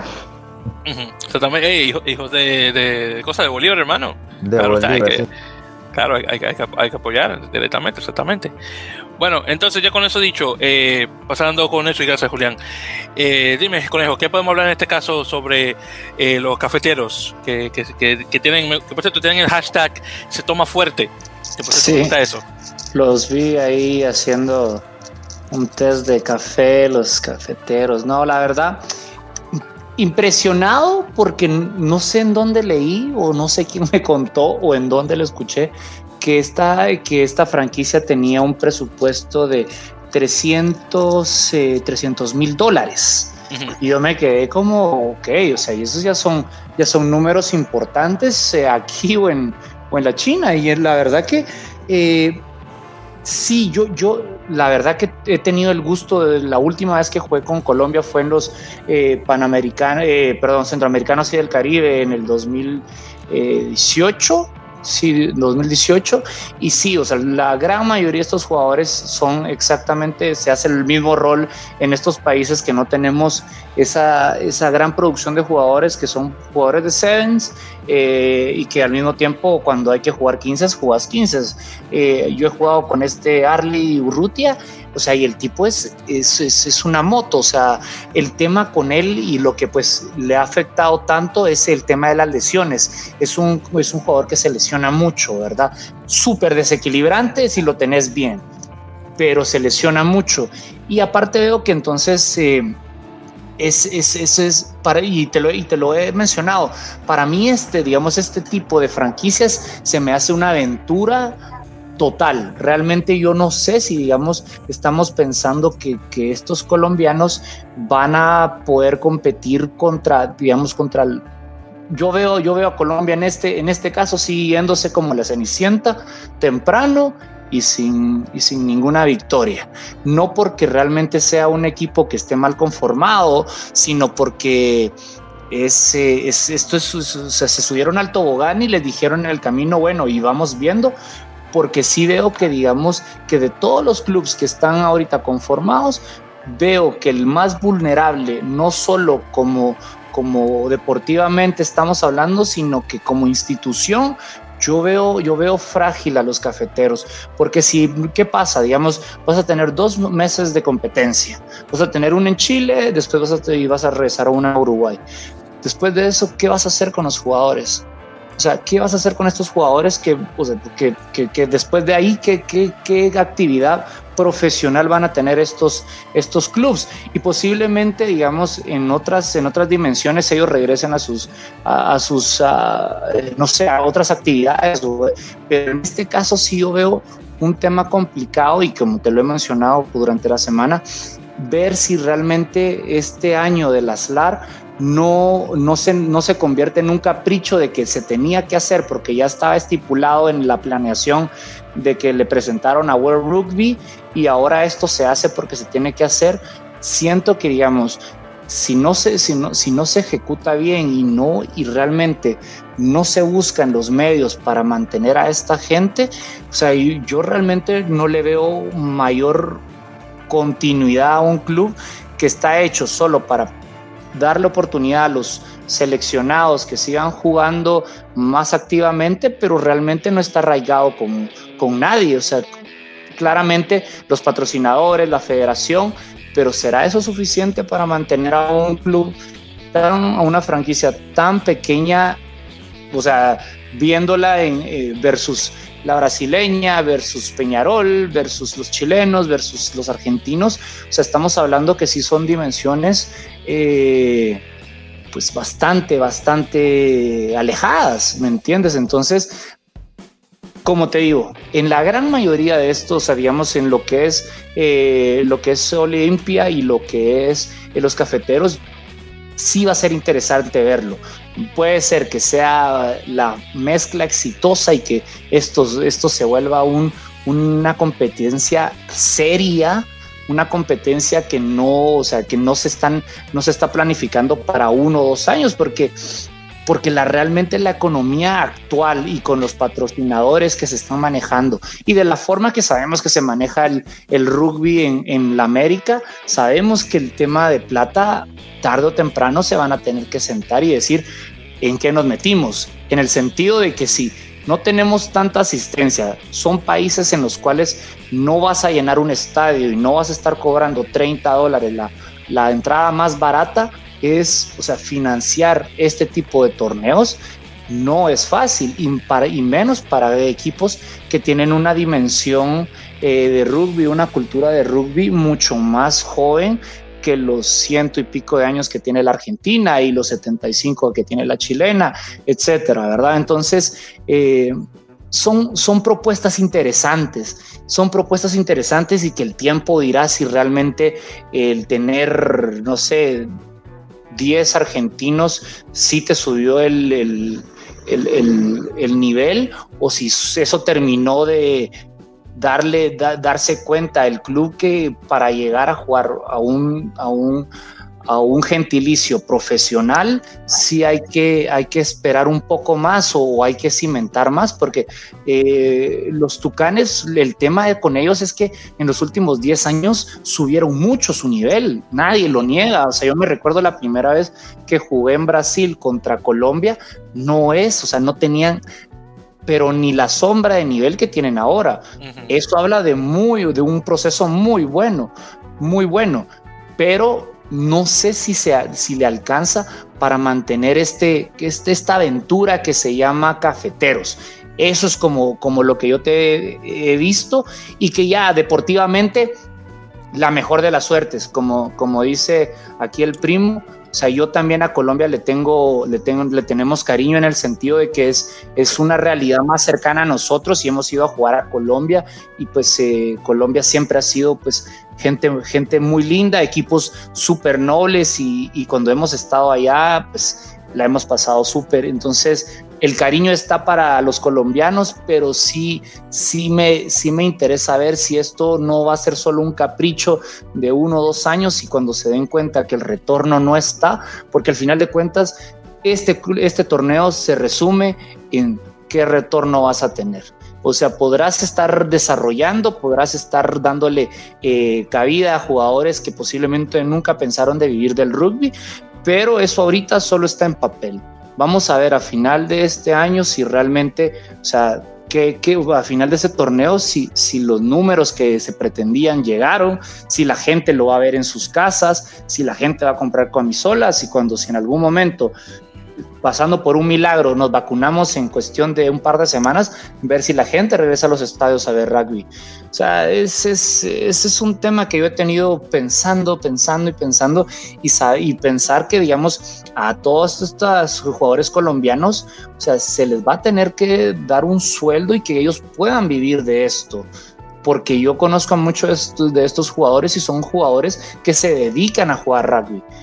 Entonces eh, ya, ya el tiempo lo dirá y espero estar mal, espero estar mal, espero estar mal y espero que los colombianos jueguen también y digan que escucharon el podcast y que me equivoqué en todo, pero, pero, pero sí lo veo complicado, sí, sí lo veo, digamos, para que, para que me entiendan un poquito, digamos, yo siento que Colombia tiene el nivel de México y México no está para jugar todavía sudamericanos. Entonces ahí, por ahí veo yo la cosa. Digamos, en los centroamericanos y del Caribe, la medalla se juega siempre, bueno, últimamente los juegos duros se juegan y los que todos queremos ver es México-Colombia. Eso, eso sí, juega México-Colombia y hay que verlo porque son juegazos. Pero no sé si para les da la colcha para taparse contra equipos más fuertes que los mexicanos, ¿verdad? Pues honestamente, por cierto, Conejo, está buenísimo ese, ese, comentario que hiciste ahí completo. Así que gracias por eso. Y, y solamente para mencionar ahí lo que, lo que me dijiste sobre, lo, sobre lo de los 300 mil dólares, ese, esa es inversión que de hecho venía directamente del gobierno colombiano, creo del Comité Olímpico Colombiano, obviamente para desarrollar eh, rugby y más obviamente que es una eh, que es un deporte eh, olímpico en la versión A7 y creo que eso también fue más que nada la razón del por qué y, bueno el dinero cayó directamente a, la federación y luego de ahí me imagino que influyendo a, Cafeteros Pro así que ahí, ahí veremos ahí veremos qué tal. Y bueno, justamente ahora que mencionas a México, que Conejo, y solamente y para pasar aquí a, la, palabra eh, a tu tocayo, César, hermano, dime, ¿qué, me conversas sobre Cafeteros Pro? Yo sé que es uno de tus favoritos. Sí, es uno de mis favoritos. Yo creo que es el que más sigo porque, eh, como ya lo comentaba eh, mi nosotros, nuestro modelo de seguimiento de rugby es como el de Colombia, aquí en México. Eh, hay algo que no se nos debe olvidar, que eh, el gobierno le mete dinero al rugby de Colombia porque para ellos el rugby de Colombia es una herramienta para mejorar la sociedad colombiana. Muchos jugadores de las selecciones vienen de barrios eh, peligrosos de, de, Medellín, de Colombia, son rescatados de pandillas y eso es gracias al rugby. Entonces el gobierno colombiano vio una oportunidad de mejorar ese tipo de situaciones en Colombia mediante el deporte, por eso le están apostando tanto. Esa es una. La segunda, Colombia quiere al Mundial del 2031. Su presidente, eh, el presidente de la Federación Colombiana lo dijo hace como dos meses, si no me equivoco. Eh, su, su, plan a largo plazo es ir al Mundial en 10 años. Entonces, eh, creo que si bien es difícil a lo mejor mantener, sí creo que, les va a, caer mucho apoyo, sobre todo del gobierno, porque una es una herramienta social y dos es un eh, plan a largo plazo que Andrés Zafra viene de un programa de estos, de rescate de, jóvenes de pandillas y Andrés Zafra está jugando en Francia. Entonces, eh, funciona, entonces por eso le están... y ya más en lo deportivo, sí, este, es, bueno ver a varios colombianos. Eh, el martes debutan contra Chile, cinco colombianos van de inicio. Eh, el Hooker Acosta, eh, uno de los segundas, John Carlos Álvarez, y el otro es uno de los Wings, Navarro, y los otros dos que son los que yo esperaba sí de inicio, son los que más, más tengo conocimiento. Uno es Urrutia, que ya lo dijeron por aquí, y el otro es Gerson Ortiz, que es el octavo. El 9 va a ser Gonzalo García, eh, va a ser el capitán, que yo creo que es el que se va a tener que echar el equipo al hombro. Eh, los, yo esperaba a lo mejor un poco más de gente en los, eh, en los forwards para el primer partido, cosa sabiendo que los forwards colombianos son muy buenos, pero este, van a ser un buen recambio. Creo que la fortaleza del equipo de cafeteros va a pasar por los forwards porque los argentinos que están son buenos, pero los forwards colombianos también son buenos. Entonces, creo que esa va a ser la diferencia. Y creo que más bien va a ser como la marca de los de, los de los cafeteros, sobre todo de los de los jugadores colombianos.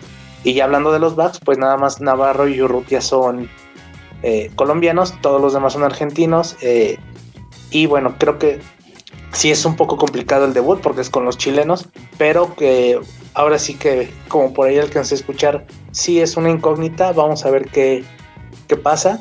Y este, ahorita complementando un poquito lo que escuché que dijo mi tocayo, yo estaba casi seguro, pensé que lo iban a, pasar hasta el 2022.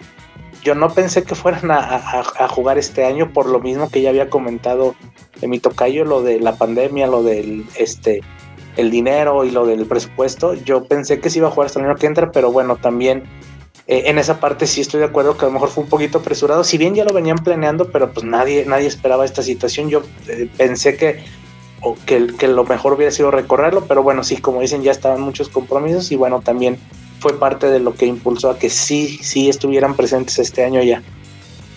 Pues también, entonces gracias nuevamente eh, César por eso y qué bueno que te podemos agarrar ya directamente. Bueno chicos, entonces ya eh, para finalizar eh, hablando directamente sobre, sobre SLAR en, este caso y de Major League Rugby voy a hablar rapidísimo porque sé que no tomó más tiempo de lo que me estaba hablar de esto de SLAR, pero veo que ustedes tenían muchísimas más, muchísimas más cosas que mencionar que de Major League Rugby que, que entiendo perfectamente, no hay problema.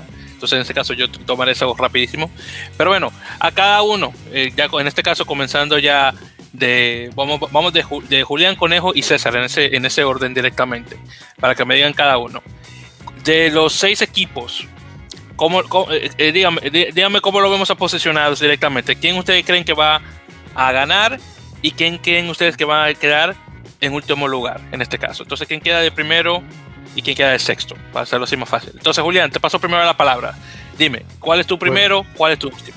De la temporada regular, creo que primero va a definitivamente quedar Jaguares y de último, aunque quizás suene a sorpresa o, quizás me equivoque, creo que Olympia Lions puede quedar de último y Cafeteros Pro puede dar una sorpresa. Así que eso es lo que espero de esta, de esta Superliga Americana.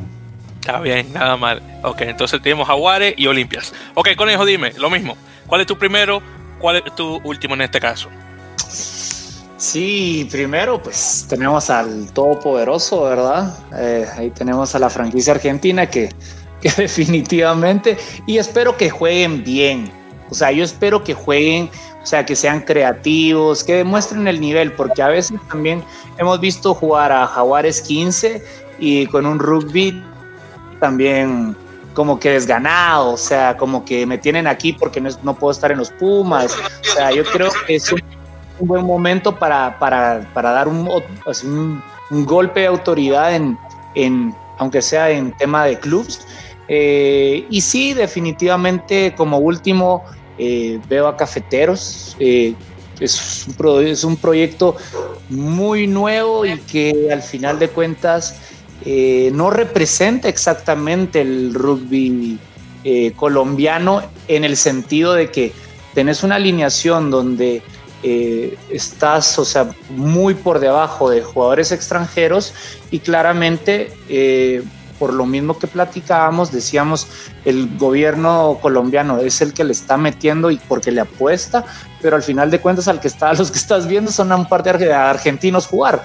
Entonces, espero que eso eh, se pueda ir cambiando porque al final de cuentas también el, el tema de los colombianos pasa por tener a colombianos jugando. Creo que en algún momento alguien puede malinterpretar eso y verlo así como, bueno, si quiero, o sea, si voy a meter 300 mil dólares, que eso es buena plata para, para cualquiera, eh, quiero que, o sea, que realmente el que se esté desarrollando sean los eh, jugadores colombianos y no a los argentinos. Pero entonces eh, ya lo veremos. La verdad que que eso es lo que, lo que veo, ¿verdad? Veo a Jaguares muy por arriba y, a Colombia pues eh, haciendo partidos tal vez buenos primeros tiempos, pero segundos tiempos que sabemos que es donde caen los tries y, ya veremos, espero que, como dije, espero equivocarme, pero pensándolo a lógica y los, y los números fríos, eh, lo más seguro es Jaguares y, Cafeteros. Perfecto, entonces gracias. Y bueno, César, dime, ¿cuál es tu primero y cuál es tu último en este caso? Ah, yo voy eh, igual que, que, Julián, voy con Jaguares y con eh, Olimpia de sexto. Perfecto, sí. Eh, así de fácil. No, no, pues está bien, pues nada más. Digo, si quieres explicarte, dime, adelante, no hay problema aquí. pues es que, digo, es que igual creo que ya quedó bastante claro ahora sí que durante todo lo que llevamos, Jaguares es el favorito, no, no creo que este, o sea, a lo mejor eh, les pueda hacer eh, buena competencia, pero realmente pues creo que sabemos que ninguno de los demás les va, les va a ganar. Y bueno, lo de Olimpia, eh, yo este eh, creo que lo mejor, bueno, el juego entre Cafeteros y Olimpia, si bien yo supongo hay mejores argentinos en Colombia que en Paraguay, aunque hay más en Paraguay pero creo que el nivel de los argentinos eh, que están en cafeteros es, un poco mejor. Algunos son, son nombres conocidos, los, los colombianos, eh, los argentinos que están en cafeteros, entonces por eso me baso yo porque algunos los he, los, he visto jugar y bueno, eso es lo que me baso para decir que, que, Cafeteros le puede ganar a Olimpia. Digo, fuera de eso, este creo que lo demás pues sí está, está muy, muy, muy eh, claro para Jaguares. Perfecto, pues muchísimas gracias en ese caso. Yo de igual manera eh, tengo que admitir, estoy igual con, ustedes. Eh, primero sería, en este caso, eh, Jaguares. Mi último, honestamente, estoy viendo... tengo que, tengo, ojalá yo estar mal, pero se lo tengo que dar honestamente a cafeteros por el simple hecho de que, de que es una es un equipo aún no, no experimentado directamente y aunque es posible que sí, que Olimpia pueda llegar de último, definitivamente puede pasar. Pero creo que con, todo y todo se lo voy a tener que dar a Cafeteros solamente por el simple hecho de que a comparación de, por ejemplo, un Olympia Lions, que yo más o menos sé lo que podría ocurrir con, con cafeteros eh, es este, ¿cómo decirlo? La incógnita de, de lo desconocido, lo que no, no, no me da el suficiente como para decir que ellos tal vez puedan llegar más allá del sexto lugar. Yo, como mencioné, ojalá estar mal, pero solamente por el simple hecho de experiencia eh, directamente en el campo, porque que obviamente el cafetero no lo tuve en el año pasado, aunque se jugó obviamente muy poco y, realmente eh, Olympia Lions al menos jugó el partido de pretemporada, se lo voy a dar en este caso a cafeteros. Bueno, entonces ya con eso dicho chicos y ya rapidito para, eh, eh, para finalizar. Recuerden que lo que se trata de, la SLAR va a comenzar con el round número 1 o, la jornada 1 este martes 16 de marzo. nuevamente Peñarol contra Olympia Lions, Segnan con Cafeteros. Obviamente el partido de Jaguares y Cobras se posterga hasta entonces. Luego de ahí, obviamente, nuevamente primera fase se juega en Santiago, luego en el Valparaíso y finalmente eh, ahí en adelante en Montevideo, incluyendo el semifinal eh, y final. Entonces ya con eso dicho, y lo único que voy a mencionar en relación a Major League Rugby, que obviamente no llegamos a hablar de eso, y son dos equipos, y obviamente no vamos a hablar más de lo que estamos hablando. La temporada ya comienza oficialmente para el 20 de marzo. Eh, los, en este caso, los partidos van a ser Nola, Gol con All Glory. Luego de ahí tenemos Atlanta eh, o Rugby ATL, mejor dicho, con Toronto Arrows, San Diego Legion contra el equipo de Julián y el mío, Rooney eh, eh Rugby New York, vamos adelante. Luego tenemos a Houston Cats contra Houston. Finalmente tenemos a Gilcronis contra eh, Utah Warriors y finalmente Giltinis contra lo que es eh, directamente Free Jackson, New England Free Jackson en ese caso. Y bueno, entonces veremos qué. Perfecto, entonces ya con eso dicho chicos y ya para finalizar, nuevamente muchísimas gracias por eh, acompañarme en este enorme episodio de En la Meleposa, el episodio número 45, que salió bastante bueno, más de lo que yo esperaba eh, directamente. Eh, sepan que de igual manera eh, Major League Rugby va a tener representación latinoamericana, mayoritariamente en el equipo de Toronto, ya que tienen jugadores eh, directamente argentinos y, uruguayos. Eh, luego de ahí, obviamente, que son 17 argentinos en total en toda la liga. Eso incluye también a Benjamín Sima, que juega para Estados Unidos, pero nacido en Argentina. Eh, Wilton Rebolo, que está en Rooney, el equipo de Nueva York. Luego está Nicola Perchich y Marcelo Torrealba, que son de Chile. Y tenemos a cinco uruguayos. Nuevamente tenemos a Manuel Diana, Leandro Leivas, Diego Maño y Gastón Mieres en Toronto. Y, eh, perdón, Diego Maño está en Houston, disculpe. Y Ignacio eh, Dotti está en Hola Gol. Pero Diana, Leivas y Mieres todos en Toronto. Y tenemos también eh, a Ángel Torres, que es nacido y creado en California, pero en una conversación que tuve con él me dice que le encantaría jugar para México, así que obviamente a través de sus padres califica para el equipo mexicano. Ya es, es, este el favorito ya aquí de todos. Todos vamos por. Exactamente, hay que tener que ir a en ese caso, perfecto. Pues muy bien. Entonces, chicos, ya con eso dicho, ya para finalizar, muchísimas gracias nuevamente eh, eh, a ustedes, a todos por acompañarme en este episodio. Y para ustedes, los oyentes, ha sido un placer nuevamente eh, escucharnos en este episodio no 45 de la Mele Podcast. por favor, síganos en las redes sociales, como siempre, Twitter. .com arroba en la Mele. También estamos en Facebook, Facebook en la Mele Podcast. Y claro, pueden escucharnos en las plataformas de siempre. En este caso estamos hablando de Spotify, eBooks, Podtail, eh, Google Podcast. También estamos, que no lo menciono con mucha frecuencia, pero también estamos ahí. Y eh, iHeartRadio, no sé qué tanto se escuche eso en Latinoamérica, pero en todo caso, o en otras partes, pero en todo caso también está por ahí. Perfecto, entonces con eso chicos ya vamos a finalizar. Eh, nuevamente comienza ya el rugby profesional en las Américas, así que muy bueno ver eso. Ya para la próxima estaremos conversando sobre las primeras jornadas de SLAR y Major League Rugby y ya en adelante a través de, de las temporadas. Así que gracias eh, queridos oyentes y hasta la próxima, nuevamente en la Mele Podcast.